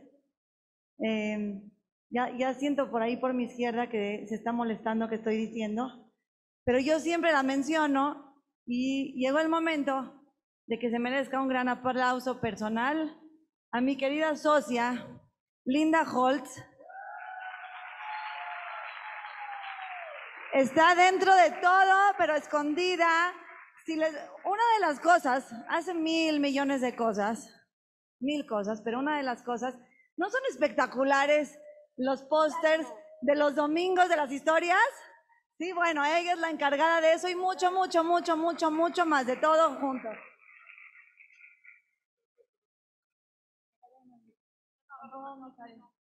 Ah, ok, ok, ya. Ok. Eh, bueno, quiero decir, bueno, de Tania ya dije y me quedé corta con Tania, con las palabras que dije. Tanush, gracias mi reina. Me quedé corta, otro, otro aplauso para Tania, por favor. Quiero decir unas palabras muy especiales. Quiero que este seminario, con todo mi corazón, sea, lo donaron para varias cosas, pero quiero especialmente que sea donado para Matías Urim de Teófilo Ben Victoria. Ya me dieron ganas de Vénale. Quiero decirles que Ale, aunque esté pasando por lo que esté pasando, está metidísima en esto y en todas las cosas para ayudar. Y que ven por aquí, Joseph. Sí, sí, un súper aplauso. Se merece todos los aplausos todo, todo, todo el cariño y quiero decir públicamente que es, es una familia muy especial. Que Tofi es un ser muy especial. Un aplauso para Tofi porque se lo merece, siempre ayudando. Y que si ahorita Shem quiere que esté ahí, tiene su motivo, pero es una persona que quiero decirles que cada vez que habla con su familia, no pregunta qué dicen los abogados.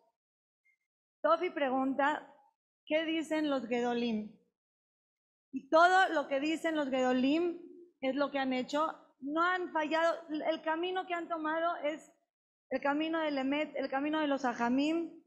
De verdad, toda mi admiración, todo mi cariño. Gente muy especial que pronto nos invitan a una gran ciudad toda allá con Tofi. que- gracias por todo. Gracias. Eh, sí.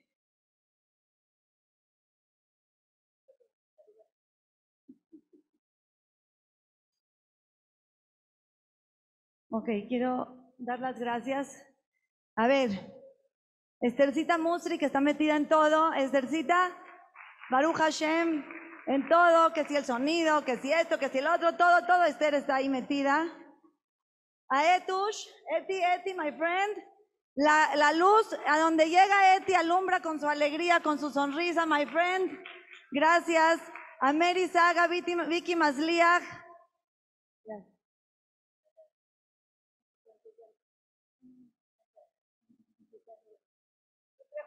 A ver, gracias. Me falta que pase Mary y Vicky. Eh, no, ¿quién me espera? Alguien me siento que me está faltando. Mary, Mary ya dije, Mary, Vicky, sí, Mary, Vicky, ya vamos. Bueno, Mary.